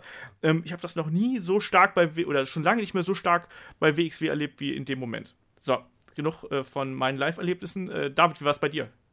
Markout-Moments. Ähm, Markout-Moments. Also erstmal, AJ Styles ähm, Debüt war für mich halt der Abfuck des Jahres. Und es war auch null Gänsehaut in dem Moment, weil es einfach ähm, also sagen wir, die Anfangsmusik, als sie kam, dann haben, sagen wir, Roman Reigns, das war halt weg. Und dann, als ich den dann erstmal sah, also als er zu ihm geschnitten wurde, dann hatte ich eine Gänsehaut, das auf jeden Fall. Wo ich halt noch eine Gänsehaut hatte und die war noch viel stärker, war äh, als John Cena und AJ Styles im Ring standen zum ersten Mal.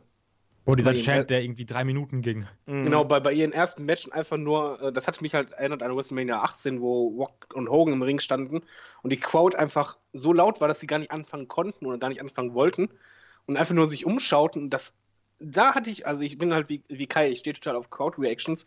Da hatte ich eine Pelle wie sonst was, weil das einfach einfach von wegen, ja, die, die Halle war wirklich geteilt. Das war, das war so laut und dann, this is awesome, aber dann halt auch dieses, jeder zeigt, für wen er hält und zu wen er hält und feiert den ab und es wird immer lauter, immer lauter und das sind immer die Momente, also wo ich Gänsehaut kriege, sind immer die Momente, wo ich die Fernbedienung nehme und lauter mache. Mhm. Und zwar richtig laut, das mache ich auch bei Fußball gerne mal. Ähm, aber da habe ich halt richtig laut gemacht und ich hatte eine Pelle wie sonst was und das ist halt ein Moment, den hast du nicht ähm, sehr oft. Also das, das fand ich schon äh, bärenstark, was ich halt allgemein, ja, als, als Gänsehaut-Moment hatte ich auf jeden Fall noch Bailey, als die mhm. halt ähm, debütiert ist, weil es war einfach, als, als das Team anfing und dann die, die Halle einfach man, äh, man muss es halt so sagen, es passiert ja öfters, dass mal das Hallendach wegfliegt quasi, weil es so laut ist, aber das war halt eine Frau. Und das mag es nicht es ist nicht äh, sexistisch gemeint, sondern eher positiv. Das war ja bei Sascha auch so, ne?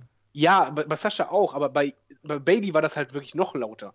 Und das war halt dermaßen krass von der Reaktion her für eine Frau, dass ich mich halt eigentlich gefreut habe. So, ja, mag doof klingen, aber ich habe mir in dem Moment einfach nur gedacht, von wegen so, hoffentlich hört jetzt gerade Vince, äh, Vince McMahon richtig zu. Und so richtig Mittelfinger zu ihm, was die Code wirklich will. Und das war halt so bärenstark laut und, und so geil. Und auch wie jetzt, ähm, wo waren die? Glasgow?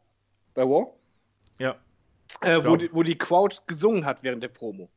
Mhm. Und wo die einfach nicht mehr aufgehört hat zu singen. Und das war halt auch äh, richtig cool. Also generell, ich, ich brauche, um, um, eine Pelle zu haben, meistens äh, die Crowd-Reactions. Wo ich halt noch ja. mal eine hatte, war halt, als ähm, Shane oben auf den Ring ging. Mhm, äh, auf den Käfig ich, meinst du? Ja, auf, auf den Käfig, äh, Entschuldigung. Wo ich einfach nur dachte, das macht er jetzt nicht wirklich. Okay, das Im Moment hat er auch dass Matten ausgelegt wurden, hatte ich nicht gesehen, muss ich ganz ehrlich sagen. Ist doch auch egal. Also genau, aber ich habe einfach nur gedacht so, ey, scheiße, der macht das doch nicht wirklich, der macht das doch nicht wirklich, ne? Meine bessere Hälfte auch so, ach du Scheiße, nicht nochmal, nicht nochmal, ne?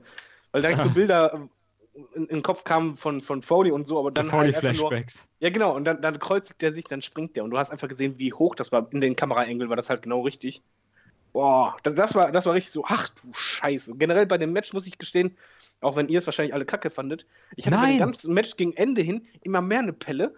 Ja. Ähm, wo ich einfach, das, die, die wo ich einfach die, die, Storyline so geil fand, von wegen dieser Nicht-Wrestler, der verdient sich wirklich Respekt. Und zwar vom Undertaker, wo du halt am Ende auch gesehen hast, von wegen Undertaker geht zur Family hin, sagt von wegen, ey, ihr könnt stolz auf euren Vater sein. Wo ich genau das empfunden habe und wo ich eigentlich auch das Match hätte anders enden lassen. Aber das fand ich toll. Also ich fand das emotional, das, da war ich richtig drin. Mich nervt das, das auch, dass alle immer sagen, dass das Match so scheiße war, weil ab, ab diesem Dive, ich war, mein Adrenalin war so hoch, weil ich habe das dann live geguckt und ich war vorher richtig, richtig müde. Und ab dem Moment hellwach. Also 120 Prozent. Ich war dann so drin und Gänsehaut und mitgefiebert. Also mir egal, ob das jetzt wrestlerisch nicht so gut war, aber vom Feeling her big time. Ja, wie gesagt, das wäre auch für mich der Kampf gewesen. Da hätte danach hätte auch WrestleMania einfach enden können und ich wäre eigentlich zufrieden und glücklich nach Hause gegangen. Ja, aber wir hatten ja noch Roman, danke. Ja, Moment, wir, wir kommen ja gleich noch zu den wahrscheinlich äh, Lowlights des Jahres, oder? Ich habe aber noch ein paar Ausmarkmomente. Ich wollte jetzt gerade nur nicht alle direkt durchballern. Achso, hau raus. Dann äh, hau raus, genau. Äh, das Seth Rollins Comeback fand ich auch sehr gut, weil das war, das war wieder so ein Comeback, ähm, wo nicht gesagt wurde, jetzt noch drei Wochen, jetzt noch zwei Wochen, jetzt noch eine Woche, sondern Roman war da und auf einmal die Crowd rastet aus. Seth Rollins ist da, der irgendwie doppelt so breit geworden ist in der Zeit. Also weil. Ja klar, der konnte die Beine nicht trainieren, ja. hat für den Oberkörper trainiert. Und ähm, dann dieser, dieser richtig geile Pedigree. Und ich muss sagen, ich finde das einer der schlimmsten Finisher, wenn Seth Rollins einen Pedigree macht. Das ist so schrecklich, das sieht immer scheiße aus. Guck mal, der hat so viel von Triple H gelernt. Warum nicht mal, wie man vernünftigen Pedigree macht? Der von, ähm, der von Triple H bei diesem, bei dem Universal Title Match, wo Kevin Owens gewonnen hat, der hält halt die Arme richtig schön fest und drückt ihn dann noch runter. Seth Rollins springt hoch und lässt dann einfach los. Das sieht so schlecht aus. Das ist eh ein mieser Finisher. Also auch gerade für jemanden, der gerade eine dicke Knieverletzung hinter sich hat. Da habe ich mich auch gefragt, so muss das wirklich sein? Das gibt ihm doch wieder einen anderen Finisher von mir aus. Aber andererseits, man weiß ja in der heutigen Zeit, wenn es ein anderer Finisher sein muss, dann ist es immer irgendeine DDT. Weißt du, dann kriegt ja, er irgendeine ja. DDT-Variante in tausend Versionen. Denkst du auch so, oh, schon wieder ein DDT. Also auf jeden Fall, ähm, das kam. Aber der Situation war im Übrigen sehr geil, dass der einfach die Zunge rausgestreckt hat. ja, ja, deswegen, so, das hatte, so abging, auch alles. Du hast ja gedacht, der Typ, der, der, der reißt sich jetzt die Haut vom Körper, so ist der unter Strom. Also das war richtig geil. Du ja. hast auch richtig gemerkt, wie viel Bock er hatte, wieder da zu sein, ne? Mhm. So, und ein Moment, der ist vielleicht bei euch irgendwie umstritten, aber wenn man es nur, sag ich mal, 10 Minuten ausschneidet, nichts guckt, was vorher war, nicht guckt, was nachher war, äh, der Cash-In von Dean. Also, dass er halt Money in the Bank gewonnen hat. Dann Roman gegen Seth Rollins. Seth Rollins gewinnt clean und dann kommt Dean Ambrose rein und casht ein. So, jetzt wirklich nur das ausgeschnitten, war einer der geilsten Momente der letzten Jahre. Kannst du mir sagen, was du willst. Also jetzt wirklich ohne zu gucken, wie ging die Storyline weiter und alles, sondern nur die, diese paar Minuten, das war einer der geilsten Momente, die es in den letzten Jahren gab. Kannst du mir sagen, was du willst. Aber noch, einen, einen, einen habe ich noch. Darf ich noch einwerfen? Ja, ich habe auch noch einen. Oh, ne, dann mach du zuerst. ich möchte da noch gerade äh, den Herrn Goldberg mit reinwerfen. Äh, also, ich meine, ich war nie ein Goldberg-Fan, muss ich dazu sagen. Also, ich fand bei seinem WCW-Run mochte ich ihn nicht, ich mochte ihn bei seinem ersten WWE-Run nicht sonderlich. Ähm, aber ich habe ja dann trotzdem das Glück gehabt, ihn dann auf der diesjährigen Gamescom zu treffen. Und noch dazu habe ich ja sogar auch noch die, die Ehre gehabt, äh, einen Stream für 2K mit ihm zu machen, wo ich dann wirklich da äh, eine halbe, äh, nicht eine halbe, dreiviertel Stunde mit ihm ein Interview gemacht habe, was dann irgendwie äh, gestreamt worden ist, äh, live. Und da saß ich dann eben in dieser, Glas, in dieser Glaskasten gegenüber von, ähm, von der Bühne und als Goldberg dann seinen Auftritt gehabt hat, also das heißt, da stand dann der ähm, Holger Büschen, der WWE-Kommentator, äh, auf der Bühne und hat äh, Goldberg anmoderiert und dann ging halt die Musik los und du hast auf einmal gemerkt, wie gesagt, das hat jetzt gar nichts mit WWE-Wrestling eigentlich zu tun, so an sich, aber du hast auf einmal gemerkt, wie sehr die Crowd ihn vermisst hat. Ähm, und du hast eine Gamescom-Crowd, wo du denkst, so, äh, die sind halt da, um so ein bisschen Stimmung zu machen. Auf einmal hat diese ganze Crowd wirklich Goldberg gerufen. Und dann ist er halt rausgekommen und die Crowd ist wirklich explodiert. Denkst du, what the fuck, ich bin hier auf einer Games-Messe und das Publikum rastet aus. Ähm, und das war auch dann der Moment, wo ich A, Gänsehaut bekommen habe, wo ich aber auch auf einmal mega nervös geworden bin, weil im Anschluss daran hatte ich ähm, den Stream gehabt und ich muss jetzt dazu sagen, ich habe noch nie einen Stream gemacht bis zu dem Zeitpunkt. Und die Crew hat gesagt, komm Olaf, du machst das, kein Problem, wir setzen dich dahin und ich saß dann da und ich habe halt von nichts eine Ahnung gehabt. Ne? Hab dann irgendwie so eine, so eine Crew von Tontechnikern und keine Ahnung was gehabt. Und dann kam Goldberg rein, war total drüber äh, und total aufgepusht. Und äh, auf einmal muss ich dann da das, das Interview mit Goldberg machen. Und zum Glück, ich habe ja vorher schon irgendwie kurz gesprochen gehabt, zum Glück war Goldberg entgegen aller meiner Erwartungen einer der nettesten und professionellsten und freundlichsten Menschen, die ich bis jetzt im Wrestling getroffen habe. Also, äh, das war auf jeden Fall auch eine, eine coole Erfahrung, die ich, da, die ich da aus diesem Jahr mitnehmen konnte, weil es einfach auch so unerwartet war. Und das war auch was, was Goldberg als, als Wrestler auch für mich verändert hat, weil ich auf einmal gesehen habe, so, ja, der ist ja äh, eigentlich, klar, der hat halt seine festgefahrenen Ansichten, das muss man auch jedem Menschen zugestehen irgendwie. Äh, aber nichtsdestotrotz ist der halt eigentlich ein Mensch, mit dem man sich super gut unterhalten kann, der super umgänglich ist und der aber auch für die Leute halt eben von Bedeutung ist, die hat wirklich diesen Helden, und das ist ja nicht nur eine, eine Catchphrase von ihm gewesen, also die wollten diesen Helden zurückhaben. Das habe ich auch auf der Gamescom gemerkt, dass die Leute halt einfach diesen Larger-than-Life-Charakter wieder mal erleben wollten.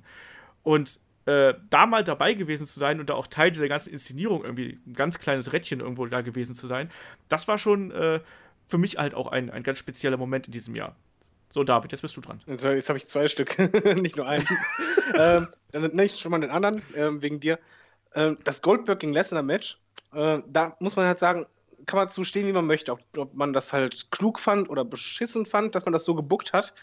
Aber was die WWE da schaffte, war wirklich, dass ich ausgerastet bin. Als, als dann dieser Pin kam, also erstmal der Spear, der halt sehr brutal aussah, dann der nächste Spear, dann der Jackhammer und dann kam der Pin. Ne? Und ich, hab, ich bin ausgerastet. Also das, das, ich hatte wirklich auch eine Pelle, wie, wie sonst was einfach dachte, what the fuck? Also dieses what the fuck, weil wirklich wortwörtlich da, ich stand da mit offenem Mund, so, das kann nicht wahr sein. Weißt du, meine beste Hälfte lacht sich einen ab, weil die hatte das Ergebnis auf Bild schon gesehen.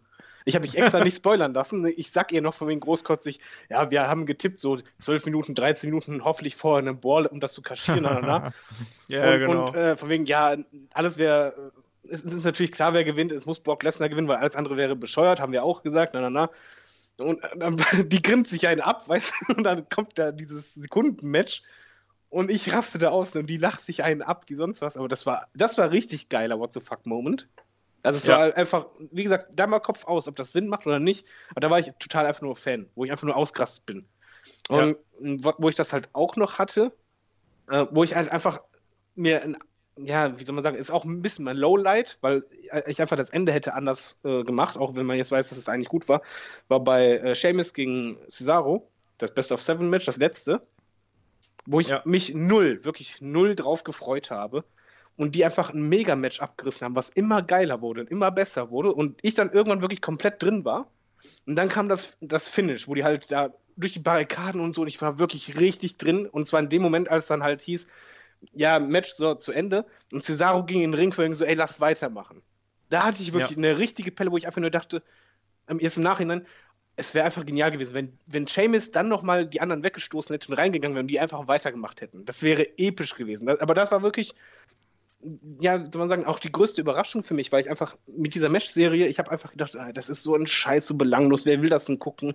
Wurde bei House-Shows teilweise ausgetragen. Ja, komm, nimm mit.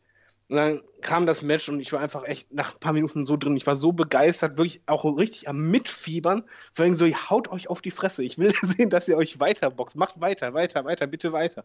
Wo ich richtig, ich hing vom Monitor, ne, vom Fernseher war das, richtig am Hoffen von wegen so, bitte, stoß die anderen weg und geh auch in den Ring, weil Cesaro möchte auch weitermachen. Bitte mach das. Und die Crowd ging ja auch ab wie sonst was. Und das war halt wirklich auch, wo ich eine Pelle hatte und wo ich einfach auch mal vergessen habe, was im Hintergrund läuft bei Wrestling, Booking, na, na, na, sondern einfach nur, ich wollte sehen, bitte rennt zurück, haut euch einen richtig rein, damit man weiß, wer gewinnt.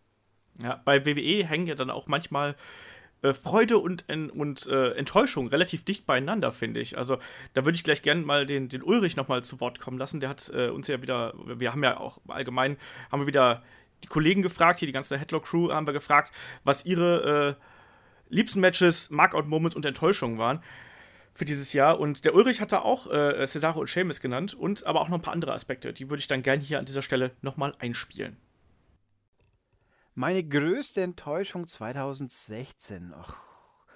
Ähm, ich glaube, ich kann zum Glück sagen, es gab nichts, was mich abgrundtief enttäuscht hat. Es gab bestimmt viele Matches, wo ich am Schluss gesagt habe, mei, das war jetzt doof. Äh, zum Beispiel natürlich, was ich wirklich doof fand, in dem Moment, äh, das siebte Match von Sheamus und Cesaro, das dann völlig doof unentschieden ausging, wo man auch in, in, einer Art und Weise, wo man sich halt doch ein bisschen Sorgen machen musste, weil Cesaro sich ja vorher halb umgebracht hat.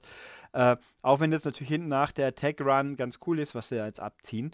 Ähm, und pff, ein bisschen enttäuscht hat mich, dass ich äh, als, also ich habe ja seit ich das Network habe endlich wieder intensiver zugeschaut, ein bisschen enttäuscht hat, hat mich, für mich persönlich, dass ich so mein Interesse mehr so ab und zu sich wie Pflichterfüllung anfühlt, weil einfach zum Beispiel diverse Pay-per-Views mit vier Stunden Lauflänge plus zwei Stunden Pre-Show viel zu lang sind.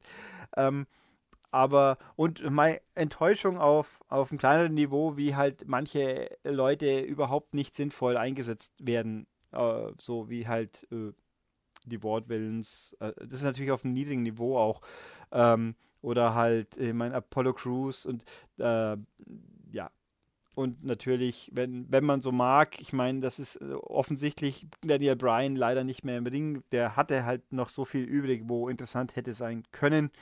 Jetzt ist es halt nicht, aber immerhin haben wir ihn jetzt bei Talking Smack und dann hat er das Negative auch wenigstens was Gutes, aber ja, mehr ist es zum Glück nicht in dem Fall. Ja, der Ulrich, äh, dem hat offensichtlich auch Cesaro gegen Sheamus besonders gut gefallen, aber eben auch äh, das Ende nicht so ganz gut. Und zudem ein bisschen übersättigt fühlt er sich. Und ähm, Kai hat gerade eben noch mal mich angehauen, dass er noch zwei Honorable Mentions für seine Markout-Moments hat. Äh, hau ja. mal raus. Also, die jetzt nämlich nicht als Markout-Moments zählen, die man aber trotzdem erwähnen sollte, finde ich. Ähm, was ich jetzt einfach nur cool fand, so als Feel Good Moment. Ich habe das Zack Ryder gegönnt, dass der bei WrestleMania gewonnen hat. Das hat mich halt total kalt gelassen. Ja, aber so, ich habe mich halt für ihn gefreut. ich habe so, Und, so ähm, Zack Ryder ist halt so, bäh. ja, aber also ich habe ihm das gegönnt wegen diesem. Also, der hat es halt irgendwie verdient, weiß ich nicht. Ich finde, das ist so ein Typ, der arbeitet irgendwie sein, sein, sein Ass off. Dann dachte ich mir, komm, gib dir mal seinen Moment. Das war ja auch wirklich nur. Also, das war wirklich nur dazu da, um zu zeigen, guck mal, wir lassen dich jetzt einmal gewinnen und dann verlierst du gegen The Mist. Naja. Ja, das, das Doofe Ähm. war halt, dass, es, dass dieser Sieg nicht richtig aufgebaut war. Ich hatte damals, als der seinen US-Titel gewonnen hat, das eine Mal, da hatte ich Gänsehaut, als auf einmal die Musik ertönt ist und als er das Ding dann endlich geholt hat. Das fand ich geil. Aber jetzt, dieser IC-Title-Change, das war halt Überraschung, aber es war halt eben für mich kein Feel-Good-Moment, weil ich halt eben, weil mir Zack Ryder einfach total egal ist. Und was man auf jeden Fall erwähnen muss, ja, das war irgendwie mit den Frauen, ne? und Tut mir leid, dass es Frauen dir egal sind. ja, es ist ey, Ehe für alle. Und ähm, was, ich, Oh Gott. was man auch noch erwähnen muss, sind ähm, die unglaublich guten Entrances. Einmal natürlich das Team, fast das Team des Jahres, äh, Bobby Roode bei NXT Takeover for Toronto, welches auch immer das war. Brooklyn? War das Brooklyn? Ja. Ich glaube schon, ne? Ja. Äh, Aber Glorious. jetzt bitte auch das andere. Generell, ja, hör mal. Deswegen habe ich, ich habe ja erst das genannt, was nicht so krass ist und deswegen. Also meinst, warte, du meinst ja nicht das andere von Bobby Roode, oder? Nein. Okay, gut. Dann haben Selbe wir. Veranstaltung, Dann, ja, nur anderer Team. Gut, gut, sehr gut. ähm, also wie gesagt, dieses Lied, also dieses äh, Theme, die Ja. Crowd singt komplett mit. Das ist weil, Lyrics, ne? Ein Team braucht Lyrics. Die Ja, Crowd singt mit. Moment, Moment. So. Das nächste Team, was du nennen wirst, zeigt, dass man nicht unbedingt Lyrics braucht, aber dafür Das braucht stimmt. man einen guten Team. Hast du nicht schlecht. Ah. Da war nämlich, ähm, bei Toronto war der Entrance nicht so geil, den ich jetzt ansprechen werde, aber dafür bei Brooklyn, Alter, das, Shinsuke da, da Nakamura. hatte ich auch Gänsehaut, ne? Ja. Shinsuke Nakamura, wo dann äh, dieser Violinist, wie nennt man die? Also dieser Geigenspieler. Spieler, David Garrett stand dann da eben in schwarz, ähm, hat dann äh, diese ersten Akkorde angespielt Moment, aber dann- überall war Licht aus, nur der Spot war auf ihn. Alles sonst Genau. Und dann irgendwie so eine, so eine halbe Minute, Minute und dann war halt diese Überschneidung zu dem Anfang von dem äh, Shinsuke-Theme und das wurde dann live mitgespielt. Selten sowas Gutes gesehen. Also Entrance kann NXT wirklich, aber das hier war wirklich mein Entrance des Jahres. Ich hatte richtig Gänsehaut, weil ich liebe das äh, Theme generell. Ich höre das auch gerne, aber ui, Gänsehaut. Die, die, ganz, die ganzen drei, vier, fünf Minuten. Ja, das stimmt. Also mein Shinsuke Wobei Nakamura ohnehin Charisma-Bombe und alles drum, drumherum. Ja, David? Äh, Ich, ich wollte aber noch sagen, da, da sieht man übrigens, dass es halt nicht notwendig ist, immer so fett Pyro oder sonst was, sondern ähm, teilweise das Simpelste kann das Effektivste auch sein. Weil dieser Entrance, der war ja eigentlich so reduziert, wie es nur irgendwie geht. Es war halt ein Geigenspieler, nur das Licht auf ihn. Er spielt ganz allein, alles war ruhig. Und er spielt das und die Leute haben auch zugehört. Und nach einer Zeit haben die ja applaudiert. Und dann kam einfach der Break, Licht schaltet um auf eine andere Farbe und dann ging das Team halt richtig los. Und Mhm. das war halt einfach, es war ja nichts Besonderes. Es war ja, es war ja nicht irgendwie, dass da irgendwie tausend Leute dazu kamen oder irgendwelches Feuerwerk oder so, sondern einfach das Team für sich, alles andere weggeschnitten, nur auf, nur der Fokus auf, auf die beiden und das war halt Pelle ohne Ende. Mhm. Das stimmt absolut. Aber lass uns doch vielleicht mal auf die, auf die Enttäuschung des Jahres zu sprechen kommen. Äh, Ulrich hat da ja auch so ein bisschen die Übersättigung angesprochen, dass sich manche Events eher wie eine Pflichterfüllung anfühlen, dass man sie noch schaut. Äh, ging euch das genauso? haben wir ja schon ganz oft drüber geredet, ne? Dieses, also jetzt das Ende des Jahres ab dem Brand Split. Hui, ich freue mich jetzt auch wirklich, dass es mal bis zum Rumble mal fünf Wochen ohne Pay-Per-View sind und nicht zwei Wochen, zwei Wochen, zwei Wochen, zwei Wochen. Dieses, also, weil es ist wirklich einfach nur eine Pflichterfüllung. Du weißt, ah, okay, das Event kommt, dann muss ich das jetzt halt gucken.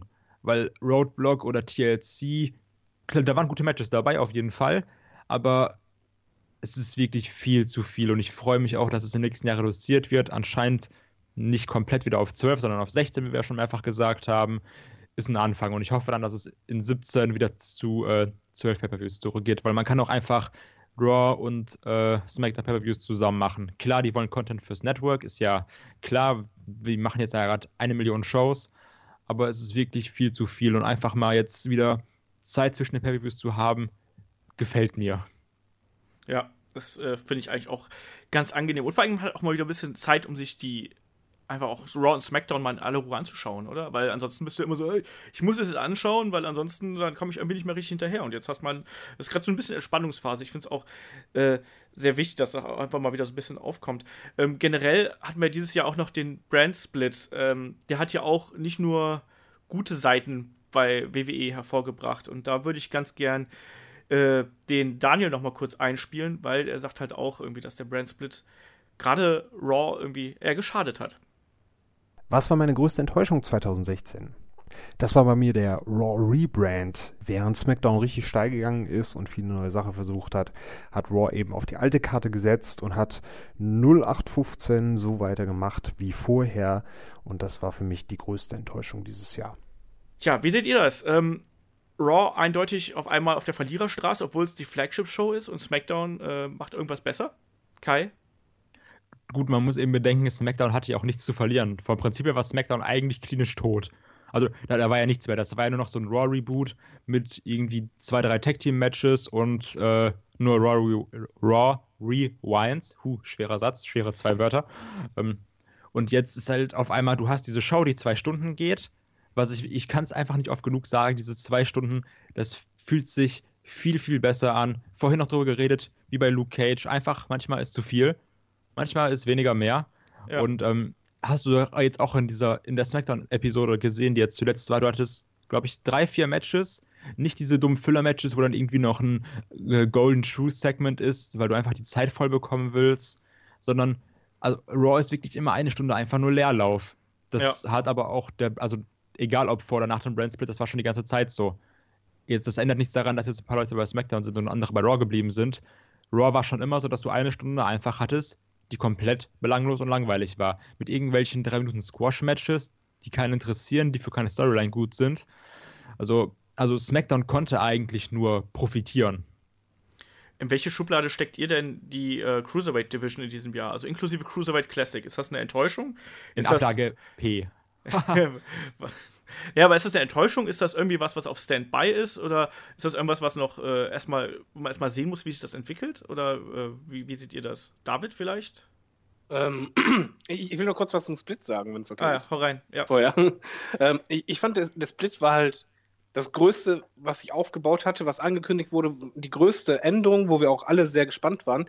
Und der Split alleine war schon scheiße. Also die, die Split-Sendung war eine Katastrophe. Ich ja. fand auch die Art und Weise, wie das Split gemacht wurde, halt, dass die im Grunde genommen wie im Kindergarten vorhin so, wir nehmen den, ach, dann nehme ich den.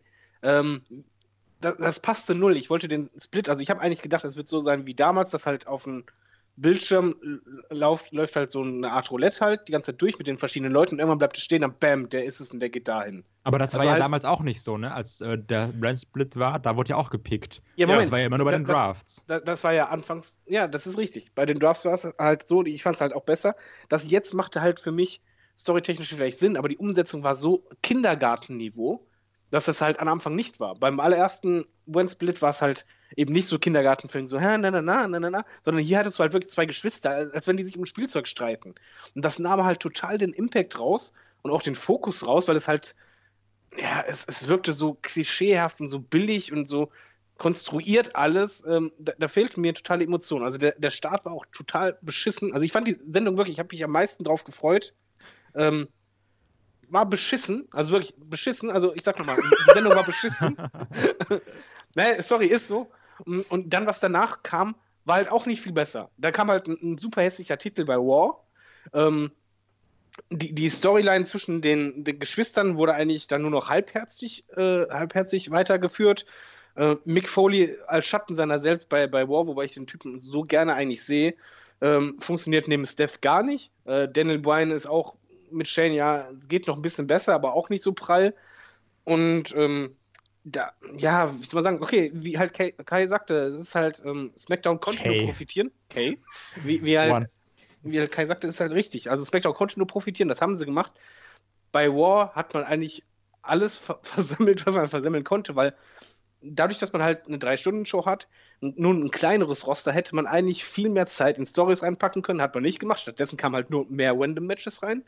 Und bei Random-Matches, hier kommt der Übergang zu Cruiserweight Division. Ich fand das Turnier sagenhaft gut, super spannend. Ich habe mich richtig darauf gefreut. und der Beginn, als die Cruiserweights dann in Main Roster kamen, war schon scheiße, weil ich einfach ein Problem damit habe, das hatte ich auch damals bei Sin Cara, wenn die Optik sich ändert in, innerhalb einer Sendung. Und es fühlt sich Oh, halt nicht ja. an wie ein Teil der Sendung, sondern wie, wie ein Fremdkörper, der reingeschoben wurde. Und das ist dann für mich auch fürs Publikum irgendwie ein Signal von wegen so, okay, Pinkelpause. Und das passte nicht. So, und dann kam halt die erste Storyline bei der Cruiserweight Division, die war auch scheiße.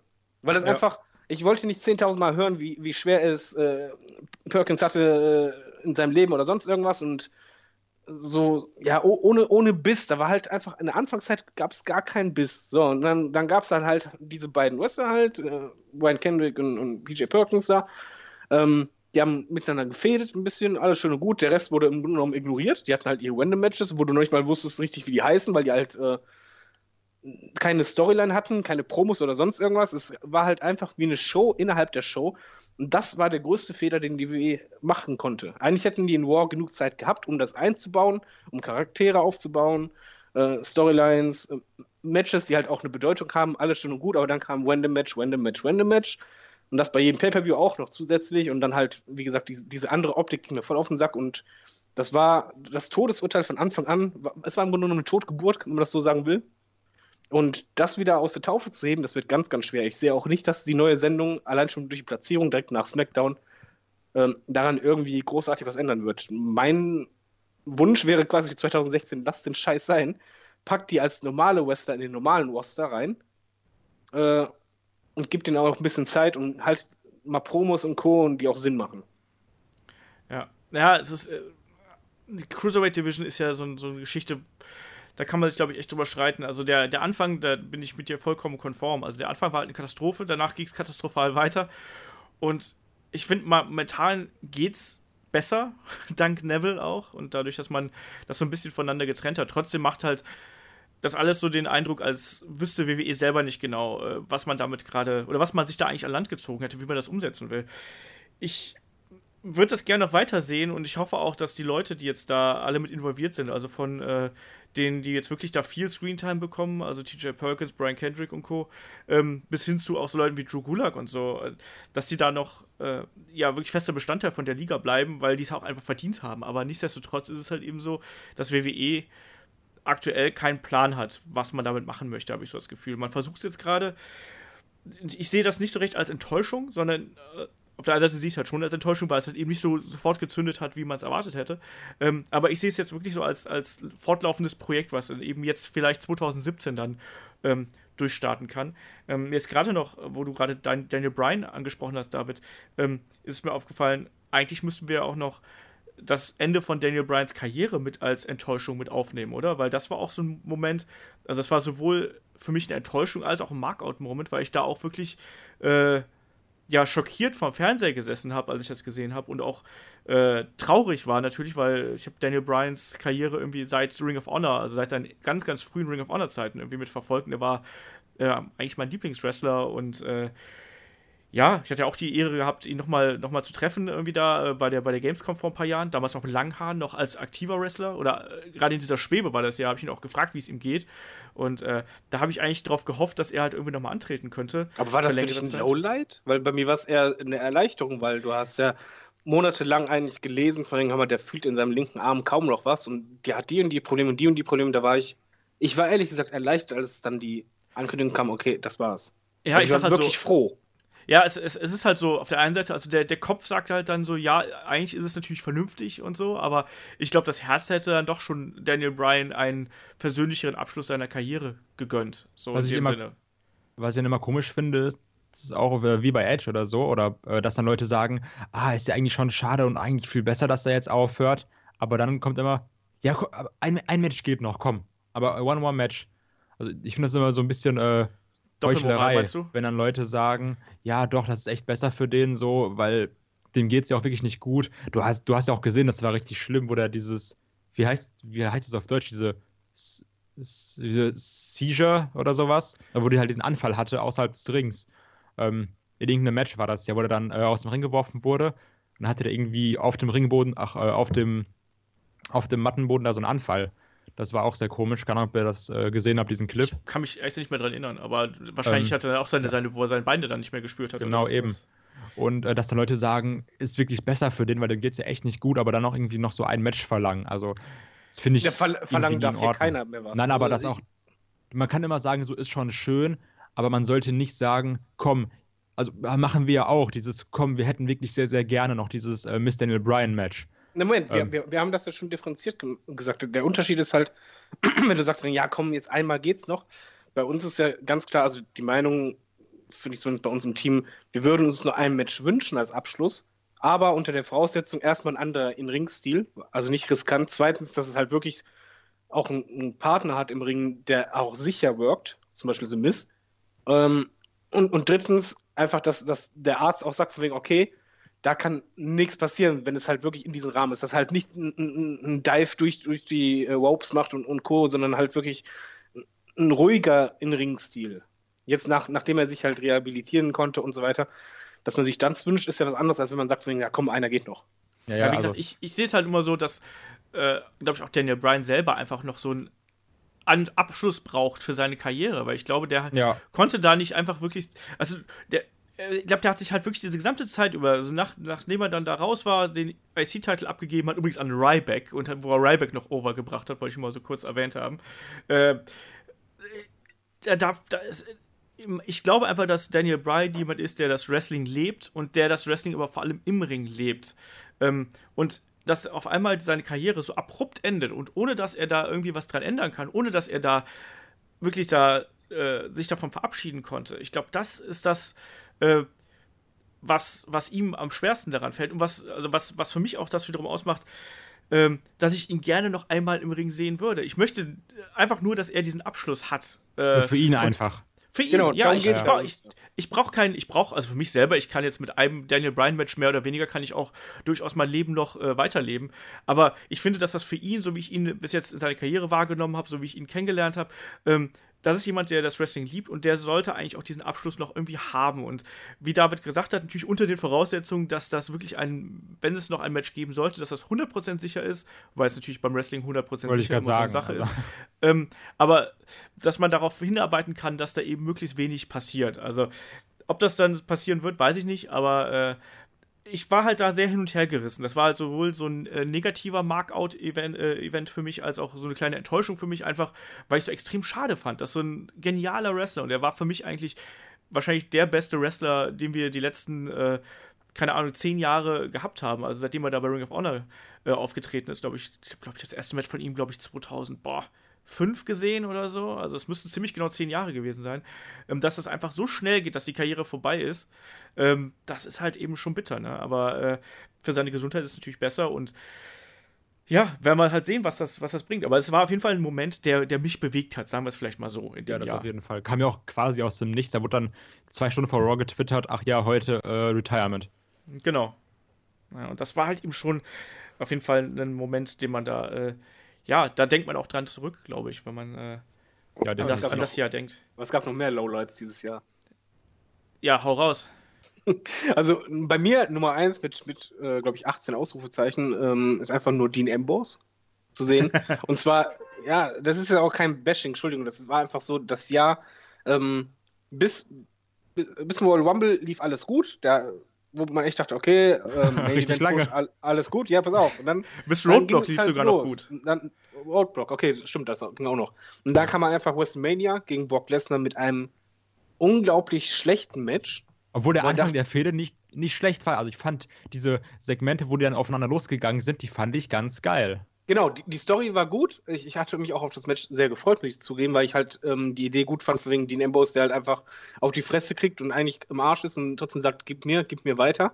Und noch mit Waffen. Ähm, also, Genau, und dann kam einfach mit, mit Waffen und du hast einfach gedacht, es passt alles. Und dann kam dieses Match, was halt wirklich, es war so schlecht und schwer anzugucken. Es hat keinen Spaß gemacht und das Problem war einfach, du hast halt gedacht, okay, ein schlechtes Match passiert halt immer ab und an. Aber was danach folgte, wurde halt immer noch schlimmer. Also Dean Ambrose gewinnt halt äh, den Titel und er hatte meiner Meinung nach den schlechtesten Title One seit langem, weil es halt auch länger ging. Ähm, Kevin Owens wird aber mitzusprechen haben demnächst. wenn es so weitergeht, erstmal abwarten. Aber, bei, Aber gut, aber da kann der, Kevin Moment, der, Unter für, ne? der Unterschied, wollte ich gerade sagen, der Unterschied ist aber bei Dean Ambrose, dass halt nicht nur das Booking halt nicht so super prall war, sondern er wirkte äh, im Grunde genommen an dem Moment, als er den Titel gewonnen hatte, als wenn er satt wäre. Und das, das mhm. war mein größtes Problem, was ich in diesem Jahr einfach bei Dean Ambrose hatte, dass er halt nicht mehr dieses, ich gebe jetzt alles, ich, ich, ich will es noch mehr. Also dieses, diese, anstatt diese 100% will er nochmal 110% geben, weil eben nicht da, sondern er hat eher, ähm, ja, so nach Vorschrift seine Arbeit abgeliefert, 0815, na, na, na, und das über Match, Match, Match, immer weiter, über Fehde zu Fehde. Und es war wirklich für mich schrecklich, den Typen als Champ dieses Jahr zu sehen. Und ich habe mir nichts anderes gehofft in diesem Jahr, als dass er bitte eine längere Pause mal einlegt weil das war äh, mein absolut größtes Lowlight schlechthin in diesem Jahr. Kann ja. ich so unterschreiben. Also nicht mein ja. größtes, aber ja. War auf jeden also Fall Enttäuschung war es definitiv, ja. Das denke ich auch. Äh, ich überlege gerade, was, was fallen denn noch als, als Lowlights ein? Also, also ich kann noch ein paar einwerfen. Ja, ja okay, hau rein. mach du erst dann. ähm, schrecklich fand ich den Main Event, beziehungsweise den, den neuen Push von Roman Reigns. Also WrestleMania Main Event. Und, und dass er dann WrestleMania ja. den Main Event ah. gewinnt, wo es einfach in der Story einfach schon so war. Und das jetzt, das muss ich jetzt, jetzt dazu sagen, es liegt nicht an Roman Reigns. Ähm, ich ich finde schon, dass der Typ, der hat was, der, der könnte auch ein echt guter Star sein. Aber mein Problem ist einfach die WWE dabei. Und zwar, wie WWE ähm, die, die Zuschauer für dumm verkaufen will. Also beispielsweise in der Fehde vor mit Triple H, äh, die, die hauen sich, es gibt einen Brawl und Triple H hält in seinen Promos von wegen, ja, er ist ja super Heel, na, na, na. Die Kommentatoren von so, oh mein Gott, nein, wie schrecklich. Und du hörst, äh, und auch so von, ja, das, das Publikum, na, die, die rasten aus, das kann doch nicht sein, die wollen nicht sehen hier, weil Roman Empire geht zugrunde. Und du hörst eigentlich nur, wie die ganze Halle chantet One More Time, dass Triple H ihm nochmal eine reinhaut.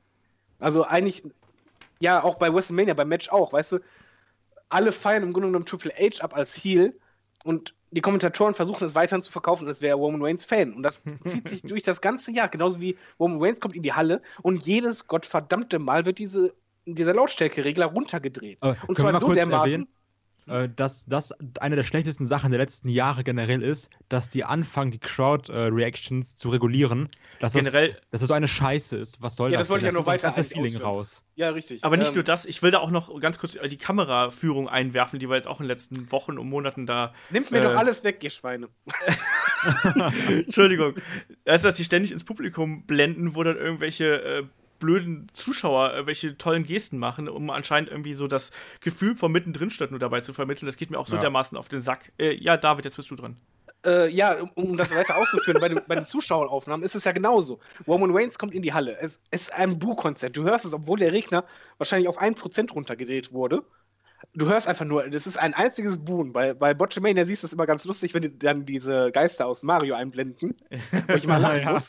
Ähm, und dann zeigen die im Publikum so, diese ein, zwei Fans, die ein Roman Empire ähm, Schild hochhalten, ne? Und mittlerweile ist es ja sogar so schlimm, dass sie innerhalb des Matches, was jetzt am Ende des Jahres passiert ist, innerhalb des Matches die ganze Zeit den Regler runtergezogen haben, wenn Roman Sucks zu hören war. Oder wenn mhm. geboot wurde. Und jedes Mal diesen scheiß Regler runterzudrücken oder sonst was, oder ich habe manchmal sogar das Gefühl mittlerweile, dass Jubel eingeblendet wird, weil du siehst irgendwie, äh, beziehungsweise du siehst einen Pin, Roman jubelt, du hörst Jubel, aber du siehst in der Crowd eigentlich nur, wie alle den Daumen nach unten halten. Oder ja. du denkst so, okay, das passt jetzt gerade gar nicht zusammen und dieses, ähm, ja, im Grunde genommen die, diesen Push weitermachen gegen den Willen der Fans ist schon kacke.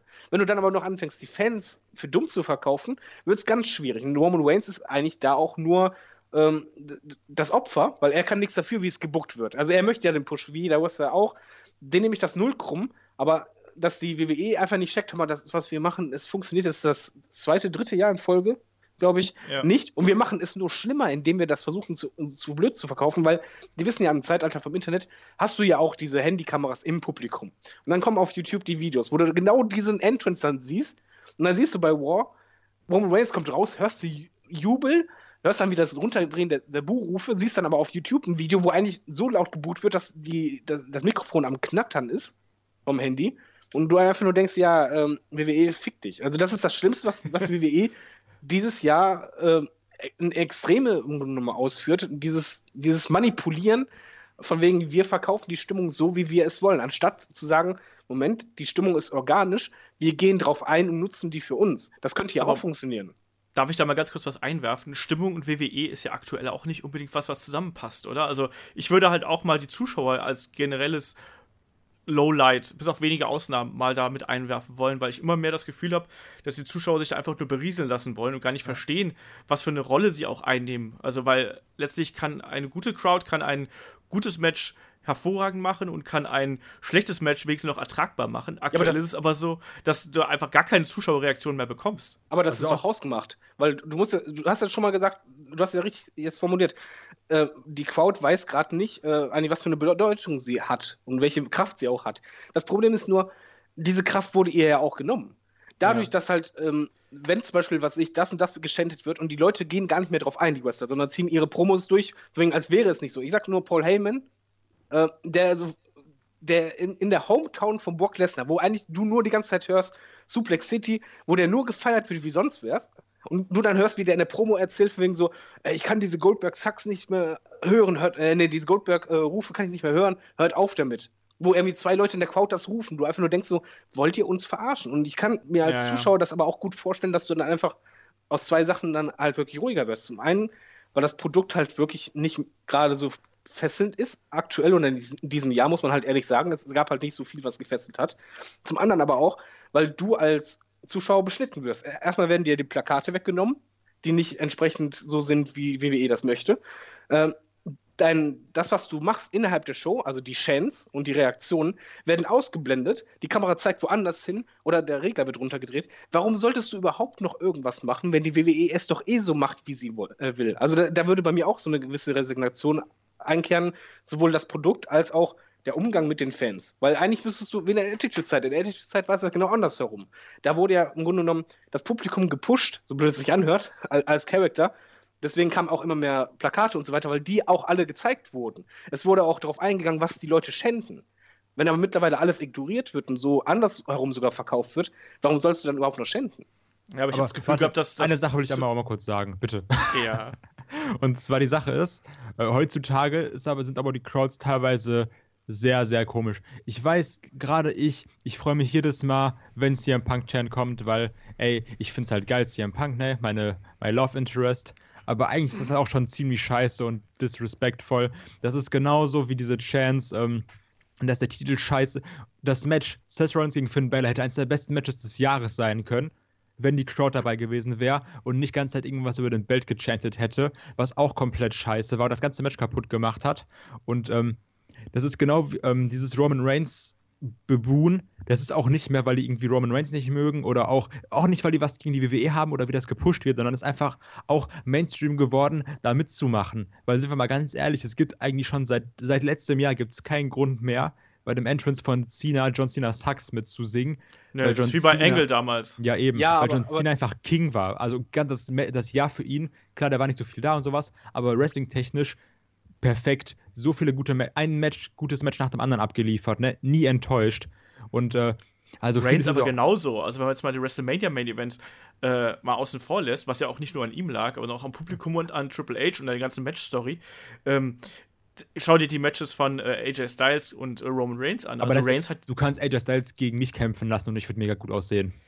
So, das ich ist wollte, egal. Wollte also jetzt mal aber auch um Gegenbeispiele zu sagen, wo die, wo die Crowd auch noch connected, war zum Beispiel auch AJ Styles gegen Cena, wo halt das Dach weggeflogen ist, wo die auch geschändet haben wie die Irren. Ähm, es kann also schon funktionieren, aber ich finde halt, es sind mehrere Faktoren. Natürlich ist es halt auch so, du springst auf den Zug mit auf, schon mal gerne mal. Aber bei Roman Reigns, ähm, gerade wenn du in den Foren liest, ist es halt immer noch diese Abneigung von wegen, Leute, die haben schon wieder den Regler runtergedreht. Gucken wir auf YouTube, auf den Kommentaren, die rasten ja alle aus und wegen so, ja, will die WWE uns verarschen? Was weiß ich, hier auf den Videos sind die alle laut und bei Wow wird der runtergedreht. Das ist schon gegen WWE. Ja, aber Natürlich meine, es ist halt Mainstream geworden, Roman zu hassen einfach. Also, die hassen ihn nicht mal mehr, weil er irgendwie schlecht ist oder sowas, sondern einfach nur, ey, das ist Roman, der wird mal ausgebuht, lass dann auch mal nee, ausbuhen. Ich glaube, die, die, hassen ihn gar nicht. Das ist auch, ähm, so bei, bei, bei Cena auch. Ich glaube, John Cena als, als Person jeder Wrestling-Fan weiß, was der macht. Nein, ich meine halt ähm, so, dass sie einfach dagegen sind, wie mit Roman Reigns verfahren wird. Nicht, dass sie Roman Reigns. Ja, richtig. Mögen, richtig. Ne? Roman Reigns ist, wie gesagt, das, das Bauernopfer, aber ich kann das da komplett verstehen, weil ich bin auch. Jedes Mal, ich freue mich, wenn geboot wird, wenn einfach diese.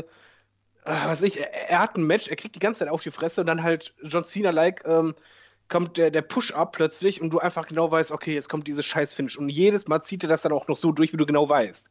Und, und das, jedes Mal kommen 80 Superman-Punches. Genau, und, und das nervt die Leute einfach. Dieses, ähm, ja, äh, same procedure, äh, wie immer halt. Weißt every year, ja. Ja, das ist. Passend zu Weihnachten, äh, zu Silvester. Ja, aber das ist halt das, was, was die Leute tierisch abfuckt. Und ich kann das auch verstehen. Und das ist aber auch in den Shows selber. Es ist ja auch, es ist ja mittlerweile so, dass, dass sich ein, hatte ich letztens im Chat bei uns geschrieben, ja, eine War-Sendung fühlt sich an wie die andere. Also du, du kannst gar nicht mehr unterscheiden, deswegen, ey, habe ich das jetzt letzte Woche oder vorletzte Woche gesehen, weil das sich irgendwie alles so recht generisch anfühlt.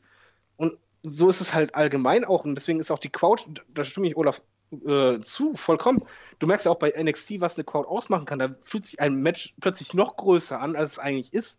Aber andersherum musst du auch als jemand, der das Produkt anbietet, und das ist nun mal die WWE, auch mal drauf reagieren. Wenn das Publikum gegen dich turnt, und zwar gegen dein Produkt, und zwar immer mehr, musst du darauf reagieren. Das macht sie aber nicht, sondern verstärkt es nur. Und das finde ich halt den größten Fehler, den sie in diesem Jahr gemacht haben. Weil es wäre viel mehr andersherum möglich. Ja, das stimmt. Also ja, ich finde es immer, also dieses, dieses Roman Reigns Ausbuhen, wie gesagt, ich finde das halt wirklich sehr schwierig. Klar, was mich extrem nervt, ist, dass einfach seine Promos nicht besser werden. Also klar, vielleicht haben sie sich ein bisschen verbessert, aber du musst mal gucken. John Cena kam rein und klar, ey, die waren in Chicago, ne? Ist natürlich CM Punk Chance. Aber John Cena kann die Sachen so gut umgehen, weil der ist einfach so smart am Mikrofon, der dann so gesagt hat: so, ruft ihr gerade Cena Sachs, ich kann euch nicht hören, ihr seid irgendwie zu leise. Ja, das war super. Und da hast du aber auch gemerkt, so, das Publikum war sofort ruhig. Danach. Ja, der auch so drum herum redet, dass die Leute so denken: warte, ich schenke gerade gar nicht mehr für CM Punk, sondern so, der nimmt die so an die Hand und sagt so, komm, wir gehen jetzt weiter. Und der ist ja so gut, auch dieser, habe ich ja in unserer äh, Facebook-Gruppe geschrieben, dieser Roast von äh, Stephanie McMahon gegen CM Punk ja, fand ich auch richtig Punk. lustig. Ähm, Wenn ihr jetzt ja, noch zwei Minuten äh, 15 weiter chantet. Das, das, ist halt das, das, das Wichtige, dieses äh, auf die Crowd reagieren und halt nicht totschweigen ja. oder nicht so tun, als wenn die was anderes rufen. Und also das, fand, das, das, war jetzt bei War sehr intelligent. Also, also bei, bei Steph war es aber ein bisschen tryharden, fand ich. Also bei Cena war es souverän. Bei Steph war es, okay, ich muss jetzt irgendwas machen, was halt krass ist, ne? Aber bei Roman, das war, das war so ein perfektes Bilderbuchbeispiel. Roman kommt rein mit dem Mikrofon. Chicago, ich liebe Chicago als Wrestling-Crowd, ist genauso wie Philly, richtig gut. Ähm, die chanten alle, please don't talk, please don't talk. Er sagt den ersten Satz, ne? Den ersten Satz und verspricht sich. Du, ja. souverän ist anders. Klar, ey, ich, wir würden das alle nicht besser machen. Klar, ähm, der, Was? der ist dann krass unter Adrenal, also Adrenalin, gerade noch weil er weiß, okay, ich darf jetzt eigentlich keinen Fehler machen, sonst lese ich wieder im Internet, oh, Roman Reigns ist scheiße. Also ich kann trotzdem vorstellen, dass einen das nervt. Ne? Kannst du mir sagen, was du willst. Ja, na, ähm, natürlich, aber, aber, andersherum musst du es doch so sehen. Du merkst ja schon, die, die Crowd ist ja jetzt schon ewig gegen Roman Reigns. Und diesen Jahr wird es ja immer noch schlimmer im Grunde genommen, obwohl Daniel Bryan inzwischen weg ist. Ähm, warum nutzt man diese Chance nicht, geht auf diese Crowd ein und turnt ihn heel? Das wäre das Einfachste, was sie hätten machen können. In dem Roman Moment, wenn ist er, halt Money, ne? Also ja, für alle Kinder.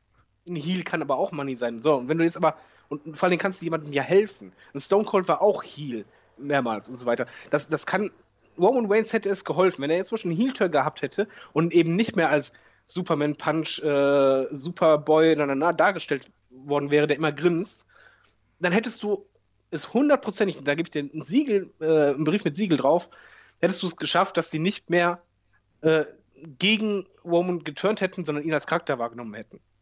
So, Na, das ist eben das, das Problem, nur Mittel zum Zweck, den Heal zu turnen. Da würde sich eigentlich, glaube ich, nicht viel ändern. Er wird trotzdem seine Superman-Punches machen und seinen Spear machen. Befürchte ich halt auch. Trotzdem ja, aber, Power nein, sein. aber du hättest den und als, sagt, als, ich finde euch scheiße. Moment, ich sag ja, wenn du den als Heal darstellst, gehe ich halt davon aus, eben nicht als Superman-Heal, sondern halt als, was weiß ich, Aggressionsziel. Du hättest ja sogar in den Promos einbauen können, wegen so, ihr Wichser boot mich die ganze Zeit auf, von wegen, ich gebe euch gleich. Ähm, hast aber hinter, ich sehe, da, da sehe ich aber schon wieder das, das äh, aktuelle Problem, dann hast du wieder das nächste, äh, den nächsten Feigling hier irgendwie an der Backe, weißt du? Na, also, natürlich, wie gesagt, ich gehe davon aus, dass ein Heal, also in meiner Wunschvorstellung. In einer idealen Welt. Genau, in meiner, in meiner Welt. idealen Welt wird er halt meinetwegen wie Stone Cold, weißt du, ich, ich, ich, ich hau einfach alles zu Brei, wie ich möchte. Ähm, ja. So ein Sache, Heal hätte er funktioniert und zwar hundertprozentig. Und die Sache ist aber, die wollen den ja auch nicht als Champ haben, den Roman. Das ist egal, ob der Heal oder Face ist oder Tweener oder gar nichts. Nein, die, die wollen einfach nicht, dass es so ein aufs Auge gedrückt wird. Dieses aufs Auge drücken, so, nimmt ihn als Ziel und äh, feiert ihn ja. Am besten noch, wenn The Rock bei Wobble mit rauskommt und seine Hand mit hochhält. Dieses, es wirkt so sehr gezwungen, dass es, dass es einen fast schon anekelt. Ich, ich weiß, es ändert da nichts mehr. Doch. Also wirklich. Also, ja, ja, jetzt mittlerweile ist es schon sehr, sehr kritisch, sehr spät, aber dieses Aufgesetzte, dieses von wegen so, wir machen alles, was gut ist. Fällt jetzt nur noch, dass er mit der amerikanischen Flagge rauskommt. Das wäre dann das i-Tüpfelchen. Also ich meine halt, ab. Dieses Aufgesetzte, das ist einfach sehr, sehr schlimm. Und ich finde halt auch, wie Olaf sagt, dieses Jahr die Crowd wird immer schlechter und dadurch leiden aber auch halt die, die Matches, die Shows. Aber es ist ein hausgemachtes Problem und man wirkt da einfach nicht gegen um das mal vielleicht auf den Punkt zu bringen. Ich finde, dass es in der Attitude Era hat man das Gefühl gehabt, dass die Leute sind irgendwie in die Halle gekommen und man wusste, Wrestler und Crowd und Produkt arbeitet irgendwie zusammen. So, das, und das wissen alle.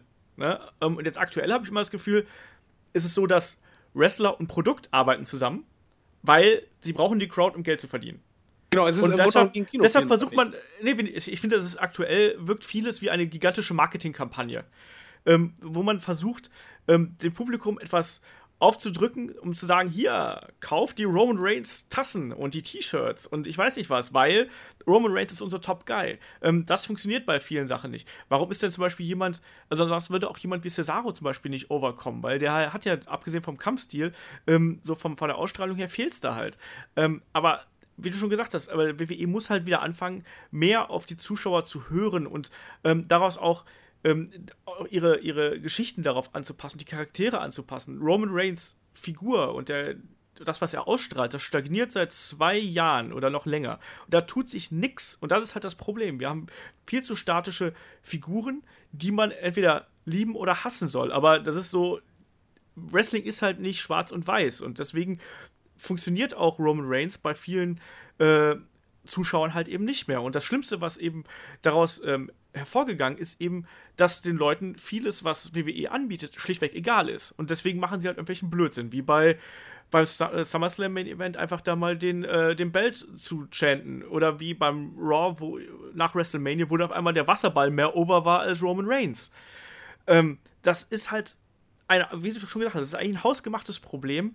Äh, aber da wieder rauszukommen und wieder zu verkaufen, dass WWE nicht nur ein gewaltiges naja, Firmenimperium ist, sondern dass WWE ein wirklich dieses Universum ist, was sie halt immer beschwören. Das wird halt die große Herausforderung für die nächsten Jahre sein, weil ansonsten wird WWE langfristig die Bindung zu seinem zu seinen Kunden und zu den Zuschauern einfach verlieren und dadurch hast du immer weniger äh, Drive in den, in den Shows und immer weniger Stimmung und dann musst du halt eben künstlich nachregeln und jeder, der halbwegs bei geistigem Verstand ist, der merkt, dass da irgendwas manipuliert wird. Entsprechend komisch ist halt dann eben auch die Atmosphäre in den Hallen.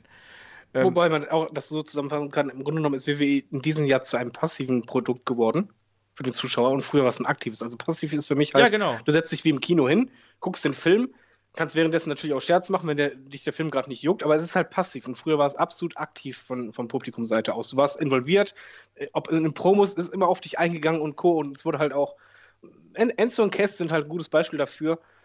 Okay, ist natürlich immer so, ähm, wie soll man sagen, die machen halt ihre Sprüche und so weiter. Mag, mag simpel sein, aber es ist trotzdem eine gewisse Interaktion dabei. Und sobald ja. eine Interaktion gefordert wird, funktioniert es ja auch meistens. Und das, das fehlt mir total halt, dieses Einbinden einfach von, von Zuschauern. Ich verstehe auch nicht, warum. Weil, wie gesagt, es gibt auch genug Beispiele in diesem Jahr, wo es halt auch andersherum war. Sie noch New Day ist zum Beispiel auch so ein zum Beispiel, wo halt eben Stimmung aufkommt, wo, obwohl es immer dasselbe ist, äh, mittlerweile, aber wo auch die Leute halt einfach Bock drauf haben. Genau, aber oder, oder Chris halt Jericho mit der Liste, das, das ist einfach, ja. Das, das, feiern die Leute auch ab. Oder halt, wenn, wenn du halt wirklich AJ gegen, gegen Cena äh, gesehen hattest, was, was gleich auch eines meiner Highlights sein wird, aber da genau, war es halt auch, da war es auch der Moment, wo das Publikum wie soll man sagen, es, fühlte sich gefordert. Wenn ich in der Halle gewesen wäre, hätte ich auch geschändet, obwohl ich das eher selten mache beim, beim Wrestling, weil ich meinen Standpunkt vertreten wollen würde und unbedingt lauter sein will als der andere. Weißt du, was ich meine? Ja. Und das, das hat da funktioniert, weil das Publikum, es war einfach so, die haben auch in die Crowd geguckt und du wusstest, okay, jetzt kommt Wettbewerb. Wer ist hier lauter? Jetzt zeigt mal, wer, zu wen haltet ihr? Und es wurde auch immer lauter. Und das kann auch funktionieren. Aber das macht halt WWE viel zu selten. Dieses Manipulieren, das ist halt das Schlimmste, was du eigentlich machen kannst. Du darfst nie, egal welches Produkt du verkaufst, den User oder den Kunden für dumm verkaufen. Ja, das äh, passiert leider allzu oft. Aber vielleicht lass uns dann noch äh, zu unseren liebsten Matches oder ah, zu größte Enttäuschung Matches 16 war noch äh, kein CM Punk Comeback. das hast du ja auch schon für 2017 angekündigt, vollmundig. Ja, so wenn das nicht wiederkommt, also wenn das Punk nicht wiederkommt nächstes Jahr, um die Zeit Podcast Rückblick 2017, ihr wisst, was ich sagen werde, ne? ja, und Wunsch für mit 18. AIDS. Wisst ihr, was ich sagen werde? Nee, da ist er Mal schon längst wieder da. Boah, ey. Wir werden Also. Low- Lowlight meinen darf-? Darf ich noch ein, ein kleines Lowlight noch anfügen? Tu er dies. Ähm, allgemein die Stagnation bei Charakteren, gerade bei, bei New Day merkst du es halt immer dasselbe, aber das geht halt bei ganz vielen Charakteren so. Also ich finde halt die WWE, dadurch, dass sie halt sich den Druck gemacht hat mit den extrem vielen Pay-Per-Views, haben die auch gar keine Zeit, die Charaktere auch richtig weiterzuentwickeln. Und du hast halt in diesem Jahr, wenn du das halt, guck dir mal die Sendungen von vor einem Jahr an. Da sind eigentlich die meisten Charaktere genau gleich.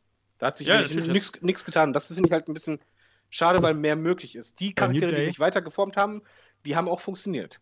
Bei New Day ist das Problem Ja. aber auch, du, äh, New Day ist eigentlich an so einem Punkt, wo wir alle sagen würden, okay, das wird jetzt wieder Sinn machen, vielleicht die Heel zu turnen, ne? Weil da waren schon Genau. ein paar Buhrufe und sowas, aber New Day, ich glaube, die verkaufen so viele Sachen mit ihrem Merch, ne? Ja, Dass absolut. es eben schwer ist, solche Leute Heel zu turnen. Also, das, das ist halt immer so die, die, das, was man vielleicht Aber außer Acht lässt, wenn man sagt, so der und der muss Heel turnen, wie viel Geld halt noch bei Merchandise drin steckt bei den Leuten, ne? Ja, aber Ja, aber das ist ja genau das, was ich gerade eben gesagt habe. Weißt du, dass inzwischen halt häufiger an äh, das eigene Marketing und ja, an eben, die genau, eigene genau. Firma gedacht wird, anstatt dann auch mal zu sagen, komm, wir frischen das Produkt ein bisschen auf und riskieren vielleicht, dass wir dann ein paar tausend Dollar weniger machen und im Gegenzug haben wir vielleicht eine geile Story und äh, was vielleicht Leute dazu bringt, wieder einzuschalten. Aber Ja, du kannst klar. auch innerhalb, innerhalb eines Charakters ja auch trotzdem eine Weiterentwicklung machen. Selbst wenn die zum Beispiel die Face bleiben sollen, kannst du ja trotzdem noch neue Facetten mit reinbringen oder sonst was. Weiterentwicklungen. Bestes Beispiel ist ja momentan auch zum Beispiel Cesaro und Seamus. Ich meine, sind wir mal Ja. ehrlich, beide ähm, von der Ausstrahlung her in diesem Jahr war es halt eher so, ha, wir gucken, ich gucke zum Beispiel Cesaro super gerne im, Ring zu. Ich finde auch weiterhin, dass er das Potenzial hat zu viel, viel mehr. Seamus ist meiner Meinung nach eigentlich immer einer der besten Big Guys gewesen, aber er hatte halt immer dasselbe und immer dasselbe gemacht. So, jetzt sind Ja. die beiden zusammen, machen ihr eigenes Ding, haben eine Weiterentwicklung innerhalb ihres Charakters und es funktioniert. Es funktioniert so dermaßen gut.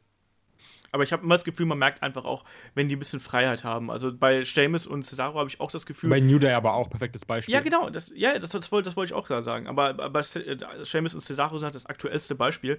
Ähm, da habe ich einfach das Gefühl, da wird denen gesagt, so, hier macht mal, interagiert mal ein bisschen miteinander und du bist der Good Guy, du bist der Bad Guy, macht irgendwas draus. So, und das funktioniert einfach, wenn du denen eine gewisse Freiheit lässt. Ich glaube auch nicht, dass irgendein dover Writer auf die List of Jericho gekommen ist, sondern das war eindeutig. Das wollte ich gerade sagen. Diese, dieses Zusammenspiel von Chris Jericho und Kevin Owens, das kann nur improvisiert sein. Mit diesem, ja, eben. ich habe äh, Acrophobie, also ich habe dieses Höhenangst. Und dann so, nein, ist das, ist das nicht Arachnophobia? Und dann so, ja, ich habe beides. Das, das ist so komplett sinnfrei, aber auch verdammt lustig. Das, das kannst du nicht schreiben, das ist Situationskomik. Also, Ja, ja, eben. die harmonieren Und dann, perfekt, da musste die ich ja, da musste ich ja zum Beispiel drüber lachen, dass, äh, wie war das hier, was äh, äh, Rich Swan nochmal äh, Neville an den Kopf geworfen hat, dass er äh, eine Royal Sourpuss ist und denkst du so, äh, wer schreibt denn das? Das ist so wie bei So, Roman Reigns oder ich, Seth Rollins mit ich wollte gerade sagen, Seth Rollins eher. Also du, du merkst halt schon sehr Ja, stark, genau. welche Promos äh, durchgeskriptet sind, bis auf jedes Wort oder halt, wo Ja. halt nur das grob gemacht wurde und die Freiheiten. Es gab ja mal im Netz ein lustiges Foto ähm, von einem Skript, wie es zur Attitude-Zeit war, von der Sendung, den Promos, und wie es heute Mhm. ist. Und dass das halt heute wirklich komplett durch äh, formuliert ist, also die, die Texte komplett auswendig lernen. Und damals war es halt so, die haben Stichpunkte bekommen. Und wie du halt schon sagst, in dem Moment, wenn Wrestler Freiheiten bekommen, finde ich, fühlt es sich gut an. Auch bestes Beispiel The Miz, als er Mhm. bei äh, Talking Smack ist das, ne? ja. Genau. Als er reingekommen ist, auch äh, haben wir vorhin vergessen, ein Gänsehautmoment schlechthin von mir, den ich Das mir stimmt, das 10.000 Mal angeschaut habe. Aber das Ding, so schnell wie er geredet hat, kann nicht geskriptet gewesen sein komplett, sondern Nee, er hat einfach nicht. frei Schnauze und das hat so, sich so gut angefühlt. Du hast einfach als, als Fan, du warst so dankbar dafür. Aber das kann auch nicht jeder, ne? Also es kann halt nicht Nein, jeder. Eben. na, natürlich kann Das das, ist halt nicht das jeder. Risiko dabei, ne? Dann hast du auf einmal äh, einen Kalisto, der noch nicht mal das Skript auswendig kann, so Ja. ungefähr, ne? ich Also, glaube, du hast Cesaro kann auch nicht offen reden. Also ganz ehrlich, glaube ich nicht. Ja, ich glaube, ich der kann das, aber ich glaube halt eben, das ist, das ist für- schwierig, glaube ich einfach. Und ich glaube, das klingt halt dann nicht so homogen wie jetzt bei einem Amerikaner, was auch ganz natürlich Ja, ist. klar, Aber äh, er muss klar, sich ja auch nicht homogen anhören. Ich meine, auch zum Beispiel ein Dolph Ziggler mit der Fehde äh, mit The Miz in den Promos, er hat sich auch öfter, öfters verhaspelt, aber das war wurscht, weil er hat das in Emotionen mit eingepackt und so weiter. Und ich hatte dann auch einfach diese Connection zu ihm, weil es sich halt echter anfühlte. Ich glaube, dieses für nächstes Jahr würde ich mir halt wünschen, weniger manipulieren, weniger vor allen Dingen das, wie du halt sagst, wie Marketingprojekt, alles perfekt durchplanen. Wrestling funktioniert nicht so. du kannst auch eine Crowd-Reaction nie erzwingen, sondern es muss, es passiert von alleine, genau wie die Liste von Jericho. Ein Marketingmensch hätte vorher gesagt, das funktioniert nicht, das ist ein Schwachsinn. Die schönsten Dinge sind im Wrestling eigentlich die, die unvorhergesehen passieren, und zwar von der Crowd, die, die halt irgendwie annehmen, plötzlich, wo du denkst, oh, warum das denn? Okay, nutzen wir aus. New Day ist auch ein gutes Beispiel. Und dass die WWE einfach mehr Vertrauen in die Wrestler hat, denen mehr Zeit gibt zum Entwickeln, aber auch mehr Freiräume, und dann halt die Crowd entscheiden lässt, wen sie mag, wen nicht und so. Und ich glaube, dann, dann wäre man einen Riesenschritt weiter und ich glaube, das würde auch die Stimmung innerhalb der Hallen deutlich ändern, weil die ist ja zuletzt katastrophal gewesen. Ja, das stimmt absolut. Äh, sollen wir trotzdem mal zu den liebsten ja. Matches kommen, bevor wir hier die ja. Drei-Stunden-Marke noch ankratzen? ähm, da würde ich ganz gern als, als Start vielleicht mal den Kollegen Florian einspielen. Der hat nämlich auch noch ein Match äh, ausgegraben, was zwar relativ aktuell ist, aber ich glaube, was vielleicht keiner von uns auf der Liste hat mein absolut liebstes Match 2016, wo ich wirklich am meisten Spaß hatte, das war das Survivor Series Team SmackDown vs. Team Raw Match. Da hatte ich richtig, richtig viel Spaß. Und ja, da äh, kann ich eigentlich nicht großartig dazu sagen. Das war alles. Das Ding lief eine Stunde. Es hat sich angefühlt wie 20 Minuten. Ich hatte richtig Bock. Es wurden alle Charaktere logisch eingebaut, bis auf Kevin Owens. Ich schaue auf dich, Raw. Und es war so schön. Es war, klar, es ist jetzt relativ kurz gewesen, aber habe ich richtig Bock gehabt. Eigentlich hätte ich jetzt natürlich Ding gesagt, äh, Rumble, aber nee, Leute, komm, ehrlich. Vergessen wir es. Ja, für den Flo war unter anderem das äh, SmackDown vs. Raw Match äh, bei der Survivor Series ein, ein Highlight. Äh, wie sieht es denn bei euch aus? War das für euch auch was äh, besonders Spannendes? Ich fand es sehr, sehr gut. Es gehört aber nicht zu meinen Matches des Jahres. Äh, auch, ne, Luke Cage-Prinzip. Hätte man äh, kürzer machen können. Das war sehr cool, auch ähm, diese ganzen Spots, die da waren und dass dann am Ende Bray Wyatt und Randy Orton zusammen gewonnen haben. Das war wirklich sehr gut. Ich liebe ja auch diesen Sister Abigail into RKO. Also ist eine schöne Idee irgendwie. Macht zwar nicht ja. wirklich viel Sinn, aber hey. ähm, aber es war wirklich zu lang. Also es hätte ein bisschen äh, komprimiert sein können. Dann wäre das Ganze akzeptabler gewesen. Okay. Äh, was war denn dein äh, oder deine drei liebsten Matches des Jahres, Kai? Meine drei liebsten Matches, also auf der drei, AJ Styles, John Cena beim SummerSlam. Also das war ja äh, long in the making natürlich. Aber ja. oh, wirklich, John Cena wenn der einen richtigen Gegner hat, kann der zaubern. Also, also ich weiß nicht, was ich sagen soll. Das ist wirklich, das ist schon nicht mehr gut. Das ist, du kannst sagen, was du willst, aber diese Five Moves of Doom, das ist Vergangenheit. Also was er alles macht und versucht und mit seiner Statur und dann irgendwelche äh, Sunset Flips heißen die, glaube ich, ne? Also wenn du, wenn er auf dem drauf sitzt und dann äh, egal. Also auf jeden Fall krasser der, Move. Der Banzai Drop. Nein, nein, er, er meint die, die 360 Grad Drehung da. Genau. Ja. Damit ja, ja. weiß ich. Ähm, zum Beispiel sowas oder gut, der Stunner, ne, dieser Springboard-Stunner kann man jetzt drüber streiten. Ähm, aber AJ Styles, also AJ Styles hat dieses Jahr kein schlechtes Match abgeliefert, glaube ich.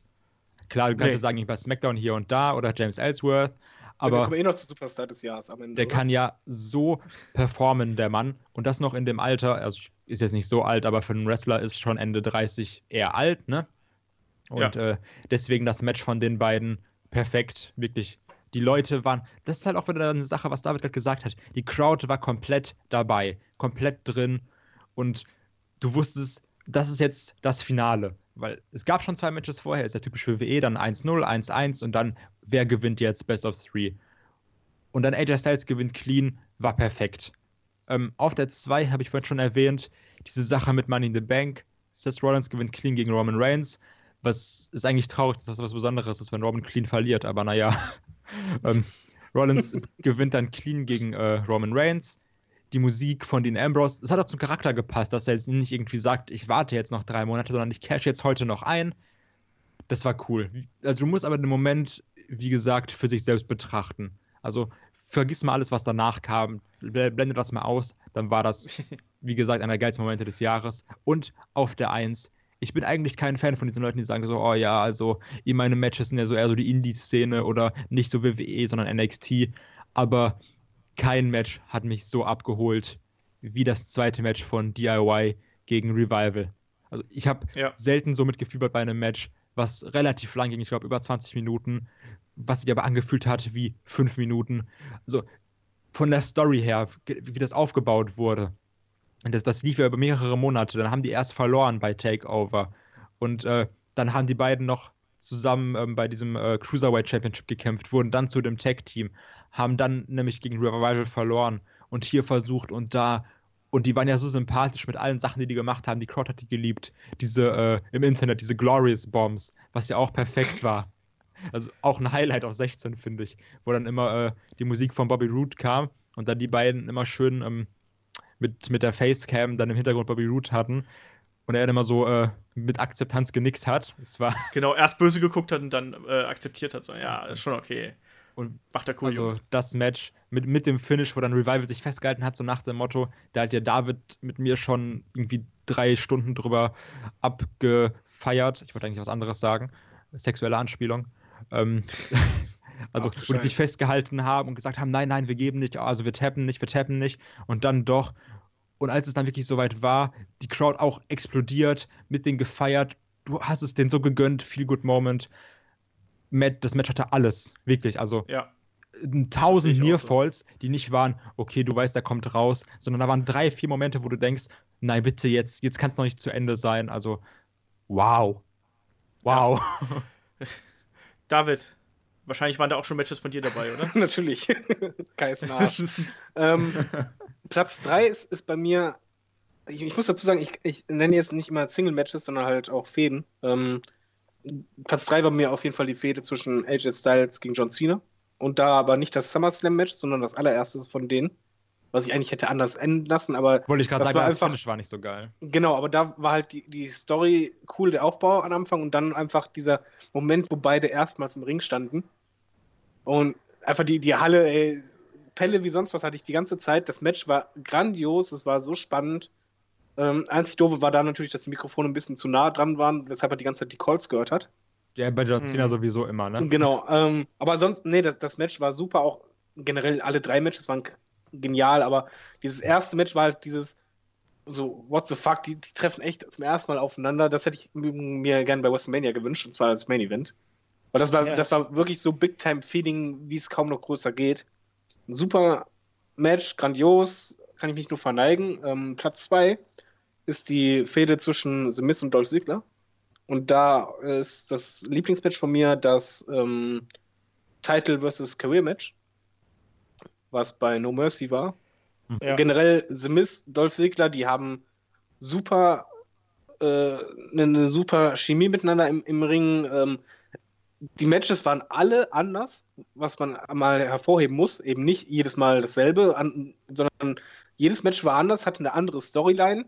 Und bei dem Match war halt einfach nicht nur wrestlerisch das so spannend und mitfiebern, sondern halt auch emotional von Du hast halt gesehen, The Miz wollte diesen Titel auf keinen Fall verlieren, er war den Tränen nah und so weiter. Sigler wollte halt seine Karriere nicht verlieren. Und was eigentlich ganz lustig ist, war eigentlich ein Career-Match, ist für mich immer langweilig, weil ich eigentlich immer weiß, okay, klar, der gewinnt den Titel.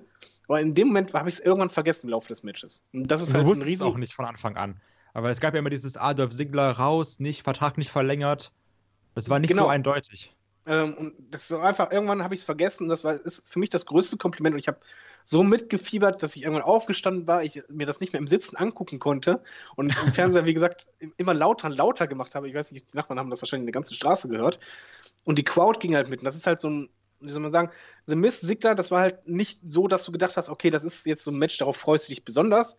Oder da, da geht die Crowd am meisten ab, auch wenn die Promos gut waren und so weiter. Aber die Matches haben halt einfach dafür gesorgt, dass sie sich das erarbeitet haben. Mit jedem Match ging halt die Crowd immer mehr ab. Und das, das Leitermatch bei denen war auch super. Äh, das ist auch meine Fehde des Jahres. Im Grunde mhm. genommen, äh, wo man echt nur den Hut ziehen kann. Die beiden würde ich mir auch gerne nochmal anschauen, muss ich ganz ehrlich sagen, auch wenn das schon so oft war. Gerne wieder. Platz 1 ist ähm, ja, DIY gegen The Revival bei Takeover Toronto.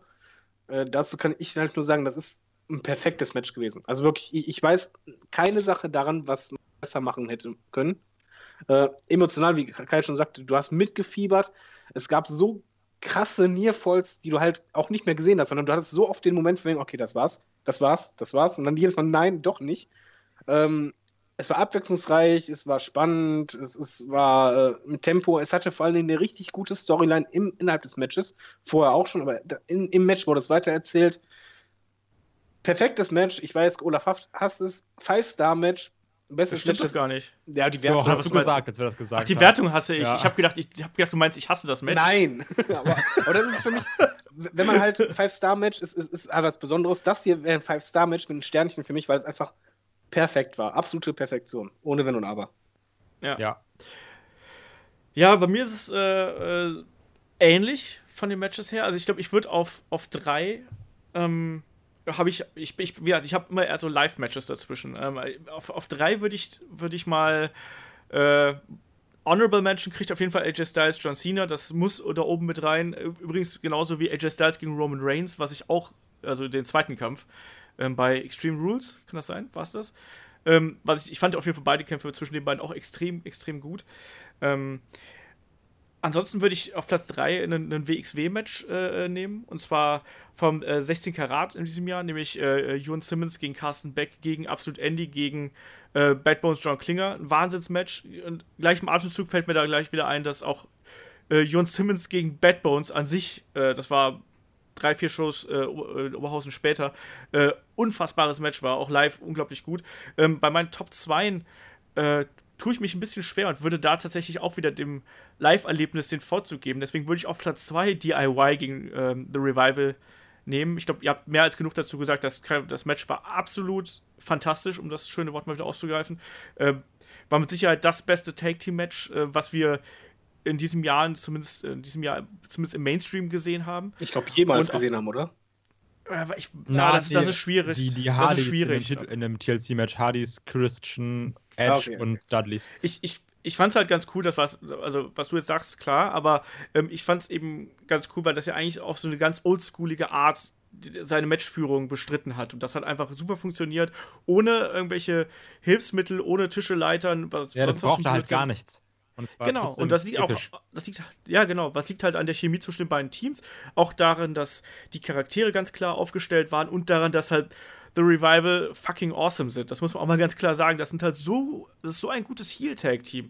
Die siehst du halt an, denkst du so, ja, äh, als Einzelwrestler fände ich die beiden stinke langweilig, aber als Team sind die unglaublich gut. Und die sind wahrscheinlich aktuell das beste Tag-Team, wenn man jetzt mal die Young Bucks außen vor lässt, sind die bei WWE und NXT auf jeden Fall das mit Abstand beste Tag-Team, ähm, was, es- was es aktuell Ich kann mit gibt. denen ja echt gar nichts anfangen, ne? Also, mit den, mit Mit den Revival Revival. echt. Also, Also- das Gimmick ist kacke von denen, aber jetzt mal im Ring, die machen so viele Kleinigkeiten vor allen Dingen. Eben. Was weiß ich, wo einer kurz mal den anderen rüberzieht oder aber nicht so au- auffällig, sondern auch schnell einen Tag, den du gar nicht mitbekommen hast oder sonst was. Oder er hilft mal kurz beim Move mit, dass er halt das Gewicht verlagert und so. Das ist super.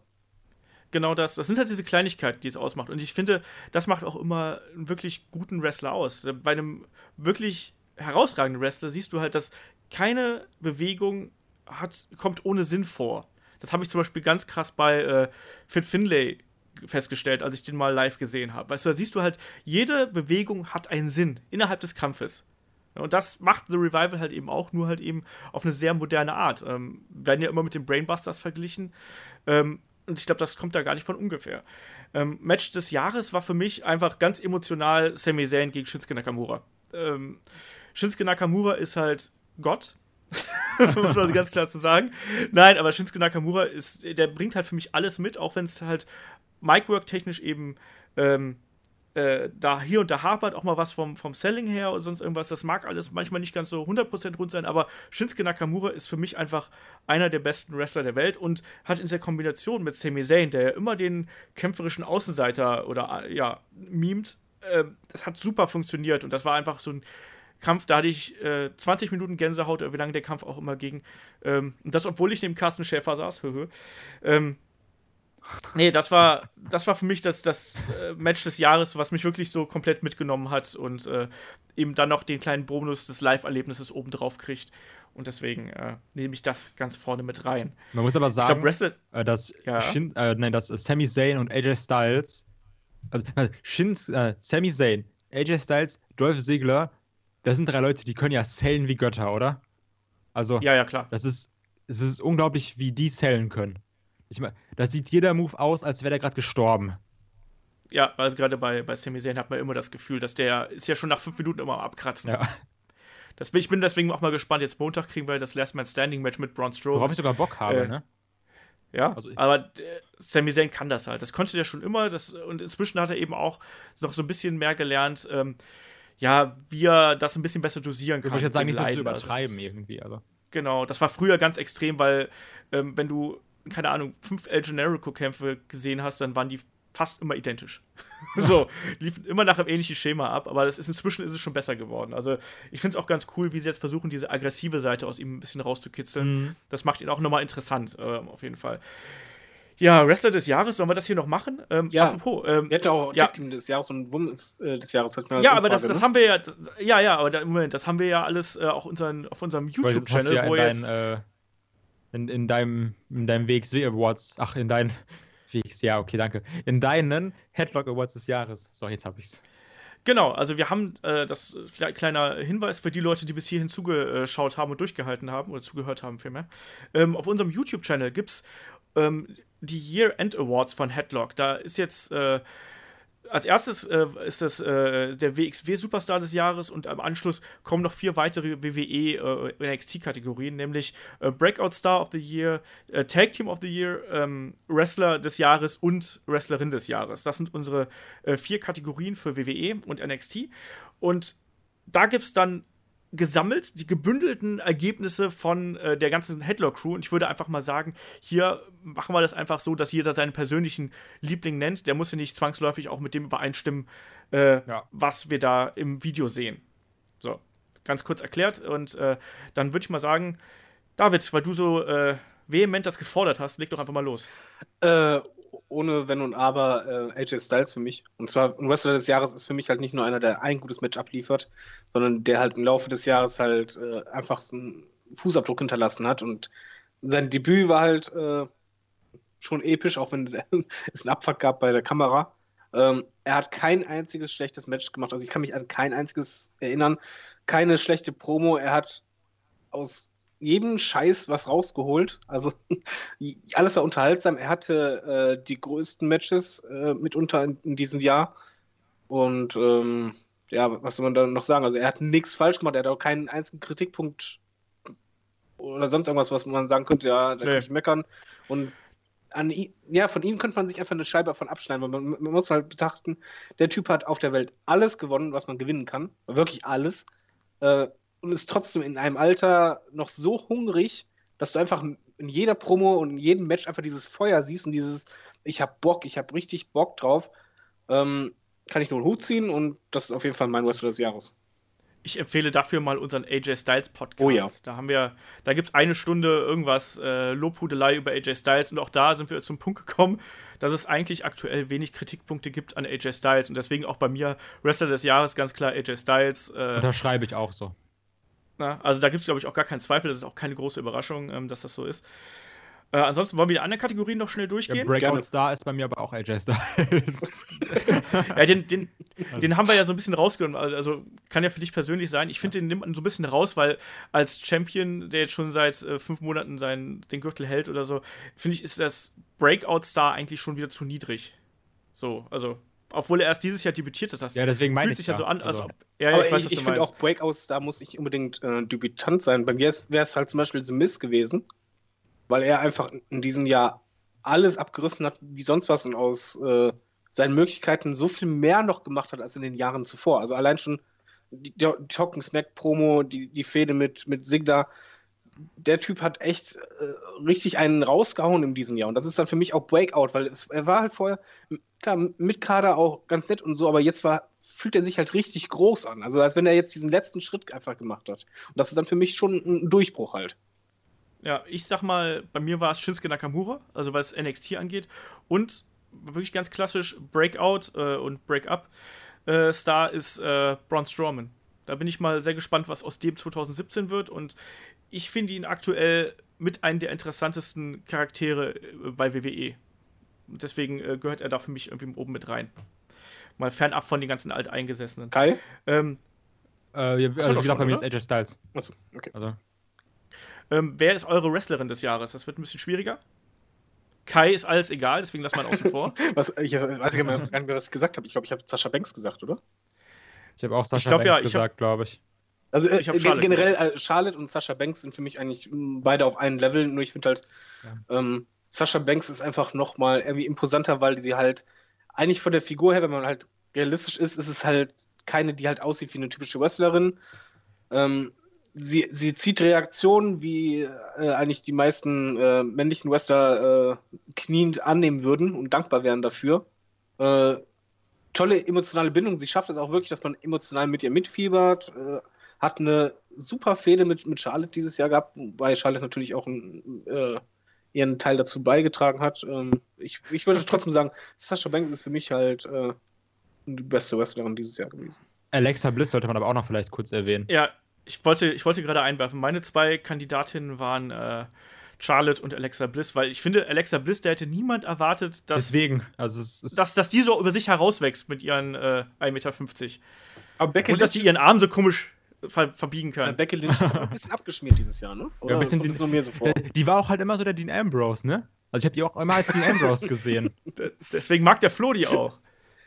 Ja, ich Also ich fand es halt nur das auffallend, ist- das war halt so nach, nach WrestleMania war irgendwie jetzt so, ja, Ja, es ist halt, es ist halt, Becky Lynch ist halt irgendwie so ein bisschen, äh, ich weiß es gar nicht. Also die ist halt so ein bisschen, die steht auf jeden Fall im Schatten von Charlotte und Sasha Banks. Deswegen ist es ganz gut, dass die eben bei SmackDown gelandet ist. Da kann sie halt eben noch glänzen. Ich mag die halt eben auch, aber auch die Matches mit Alexa Bliss waren halt auch so ein bisschen holprig hin und wieder und so ein bisschen sloppy einfach. Das liegt nicht nur an Alexa Bliss, die ist auch eh noch so ein bisschen grün, aber äh, von Becky Lynch habe ich mir da ehrlich gesagt ein bisschen äh, mehr versprochen insgesamt. Aber äh, nichtsdestotrotz, äh, ich finde, dass, dass äh, Becky Lynch und Alexa Bliss und Charlotte und Sasha Banks und wie sie alle heißen, also das ist auf jeden Fall genug gute Wrestlerinnen aktuell, um äh, da vernünftiges, äh, ja, ein vernünftiges Geschehen auf die Beine zu stellen, wenn man denn sie lassen würde. Also das muss man halt mal sehen, wie sich das dann im nächsten Jahr entwickelt. Ich bin ja immer noch der Meinung, dass vielleicht zwei Titel einfach zu viel sind. Das ist wahr. Jetzt komm zum Tag Team des Jahres.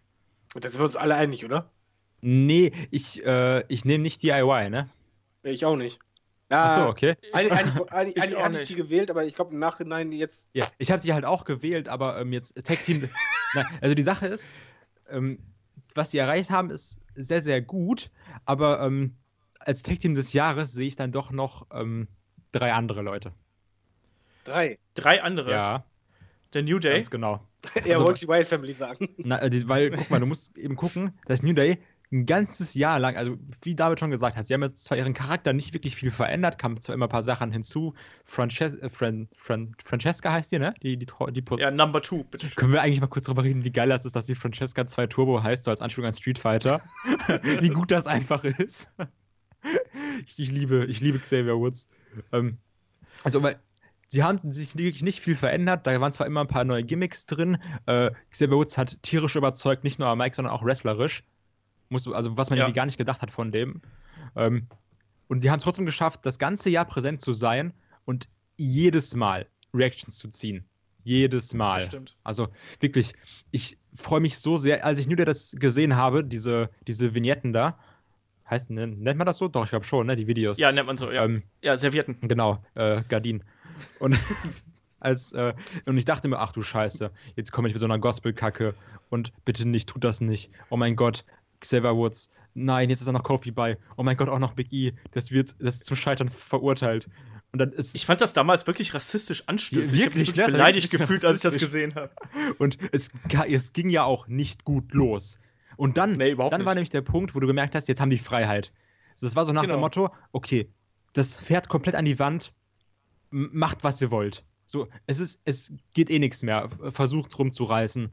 Und was haben die gemacht? ey? Also, das sind jetzt die longest reigning Tag Team Champions. Klar, das war auch hier ein bisschen, um Demolition einen reinzuwirken, typisch WWE, wie damals mit äh, AJ Lee. Und ich denke auch, das wird irgendwann- irgendwann mit CM Punks Rekord passieren.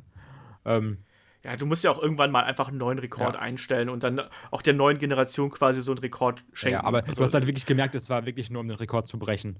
Das war Ja, na klar. mit Charlotte damals. Deswegen, haben, haben's- deswegen fand ich es ja auch so albern, dass dann wirklich drei Tage, nachdem sie den Ja. Rekord gebrochen haben, das, da verlieren sie den Titel. So, ah ja, ja, ne, unsere Halbwertszeit ist abgelaufen, wir müssen jetzt den Titel wieder loswerden.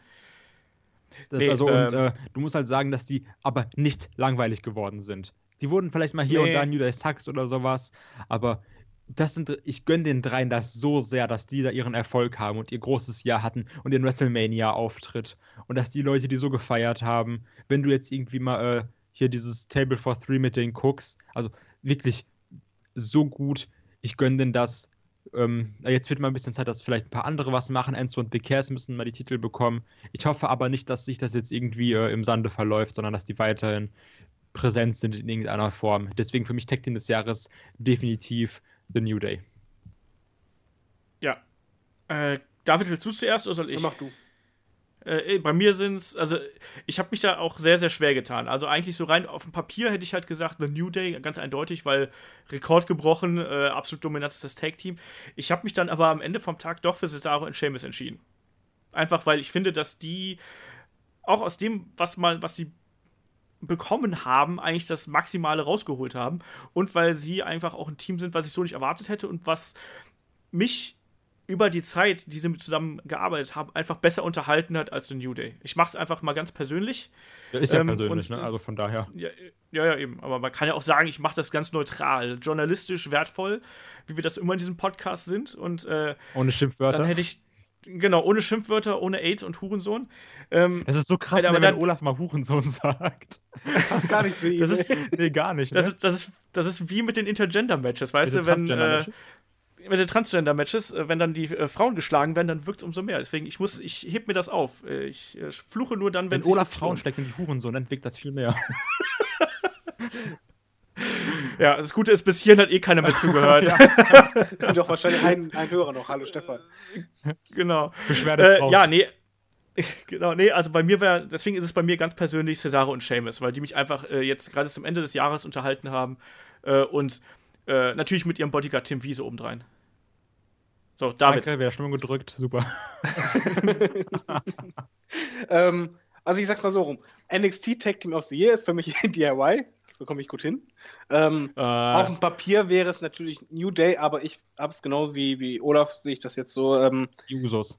Cesaro und, und, und Seamus ist einfach, weil die haben wirklich aus nix was gemacht. Also jeder hat einfach gedacht, bei der ähm, Best of Seven Series. Series kommt gar nichts zusammen. Es interessiert keinen Menschen. Dann reißen die das so ab, dass, dass am letzten Match wirklich jeder mitfiebert dabei ist. Dann anschließend Tag Team, wo eigentlich auch jeder dachte, mein Gott, wie soll das gehen? Und es funktioniert und es funktioniert so gut und die steigern sich eigentlich rein und die werden immer besser und sicherer und es unterhalten unfassbar gut, machen Spaß, die haben selber Spaß, was man denen auch ansieht.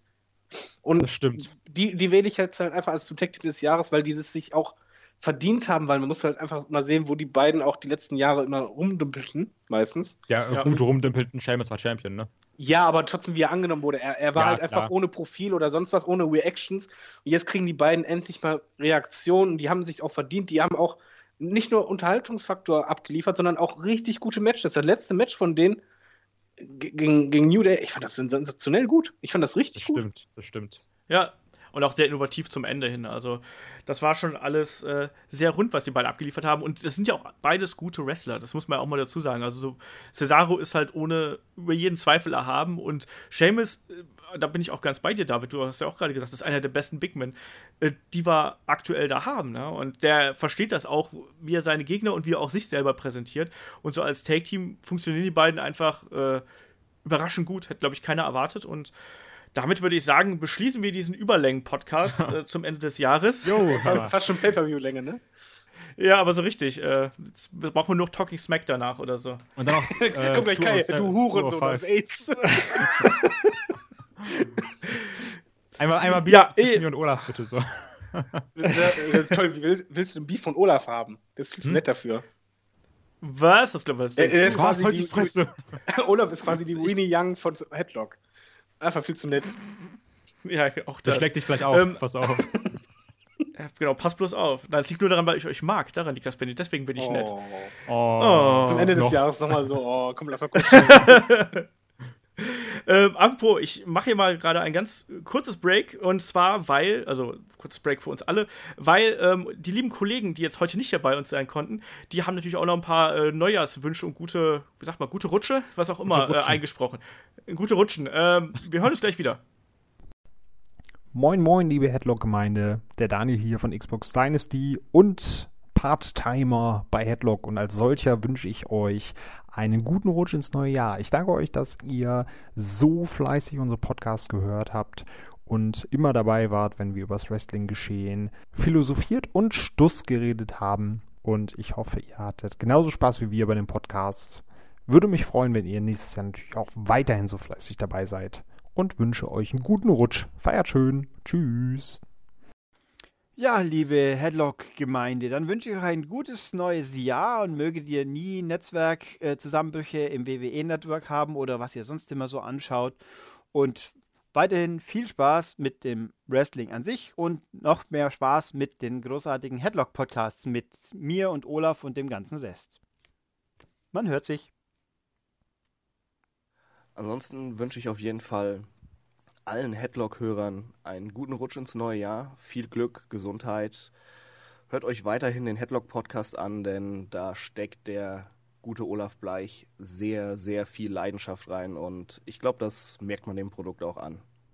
Ja, oh. Das war es eigentlich tatsächlich schon. Und bevor ich noch weitere schöne Worte verliere, möchte ich euch einfach alle einen schönen Rutsch ins neue Jahr wünschen. Bleibt uns treu, hört uns auch nächstes Jahr wieder zu, denn dann warten natürlich noch weitere schöne, tolle Themen auf euch. Natürlich die Pay-per-Views.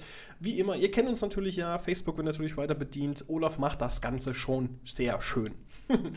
ich bin der Flo, ich bedanke mich fürs Zuhören. Ich wünsche den Jungs noch viel Spaß beim Podcast und dann hören wir uns spätestens im neuen Jahr. So, da sind wir wieder ähm, zurück aus der kleinen Pause mit den, mit den Jungs, die noch äh, euch fröhliche Neujahrsgrüße hinterlassen haben. Und in bester Tradition der Weihnachtsausgabe würde ich sagen, äh, David und Kai, ihr dürft jetzt auch noch mal äh, eurer Seele Luft machen, was, äh, ja, eine Runde abspannen und äh, frohes neues Jahr wünschen hier. Wer zuerst? Äh, vielleicht Kai. Kai zuerst. Kai. Äh. Okay, also erstmal guten Rutsch an alle, ne? Rutsch gut rein. Am besten in einer richtig drallen Milf. Oh, wow, das wollte ich nicht sagen. oh Gott.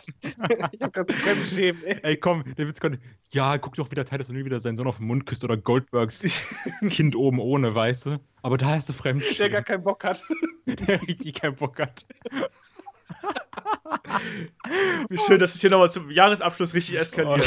Oh, nein. Okay, danke, dass ich dabei sein durfte. War ein geiles Jahr mit Headlock. Nächstes Jahr wird noch mehr eskaliert. Richtig schön. Also, das hier war nur der Anfang.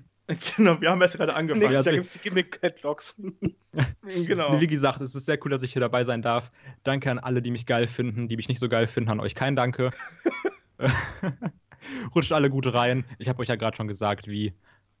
Macht's gut. David. ja, auch, auch, von meiner Seite Top aus. Das. Äh, an die Hörer, die noch durchgehalten haben, wahrscheinlich keiner. Ähm, feiert schön. Ich werde es nicht machen. Ich werde einfach chillig auf der Couch sitzen. Ähm, das passt da schon.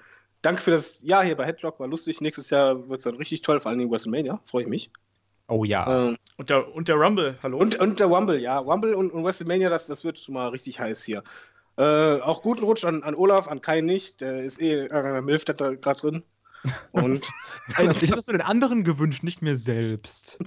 Boah. Ach, du bist in der Gilf drin, alles klar. Ja, ich bin, in, ich bin im Transgender-Match. Ach, wie schön. Ja, Olaf, äh, wünschst du mal schnell, bevor das hier eskaliert. Ich, ich, ich versuche das mal wieder hier auf ein bisschen Niveau zu heben. Nein, ich wünsche euch allen einen guten Rutsch ins neue Jahr. Kommt gut rein. Ähm, wir hören uns ja schon nächste Woche wieder. Da gibt es dann die nächste Ausgabe von Headlock, dem Pro Wrestling Podcast. Es war ein geiles Jahr. Es war unglaublich viel Wrestling, tolles Wrestling. Ähm, ich bin immer noch ein bisschen baff, wie das irgendwie sich alles entwickelt hat. Ich hatte auf jeden Fall jede Menge Spaß. Wir hören uns im nächsten Jahr. Uh. Äh, mach's gut, bis dahin. Ciao. Tschüss.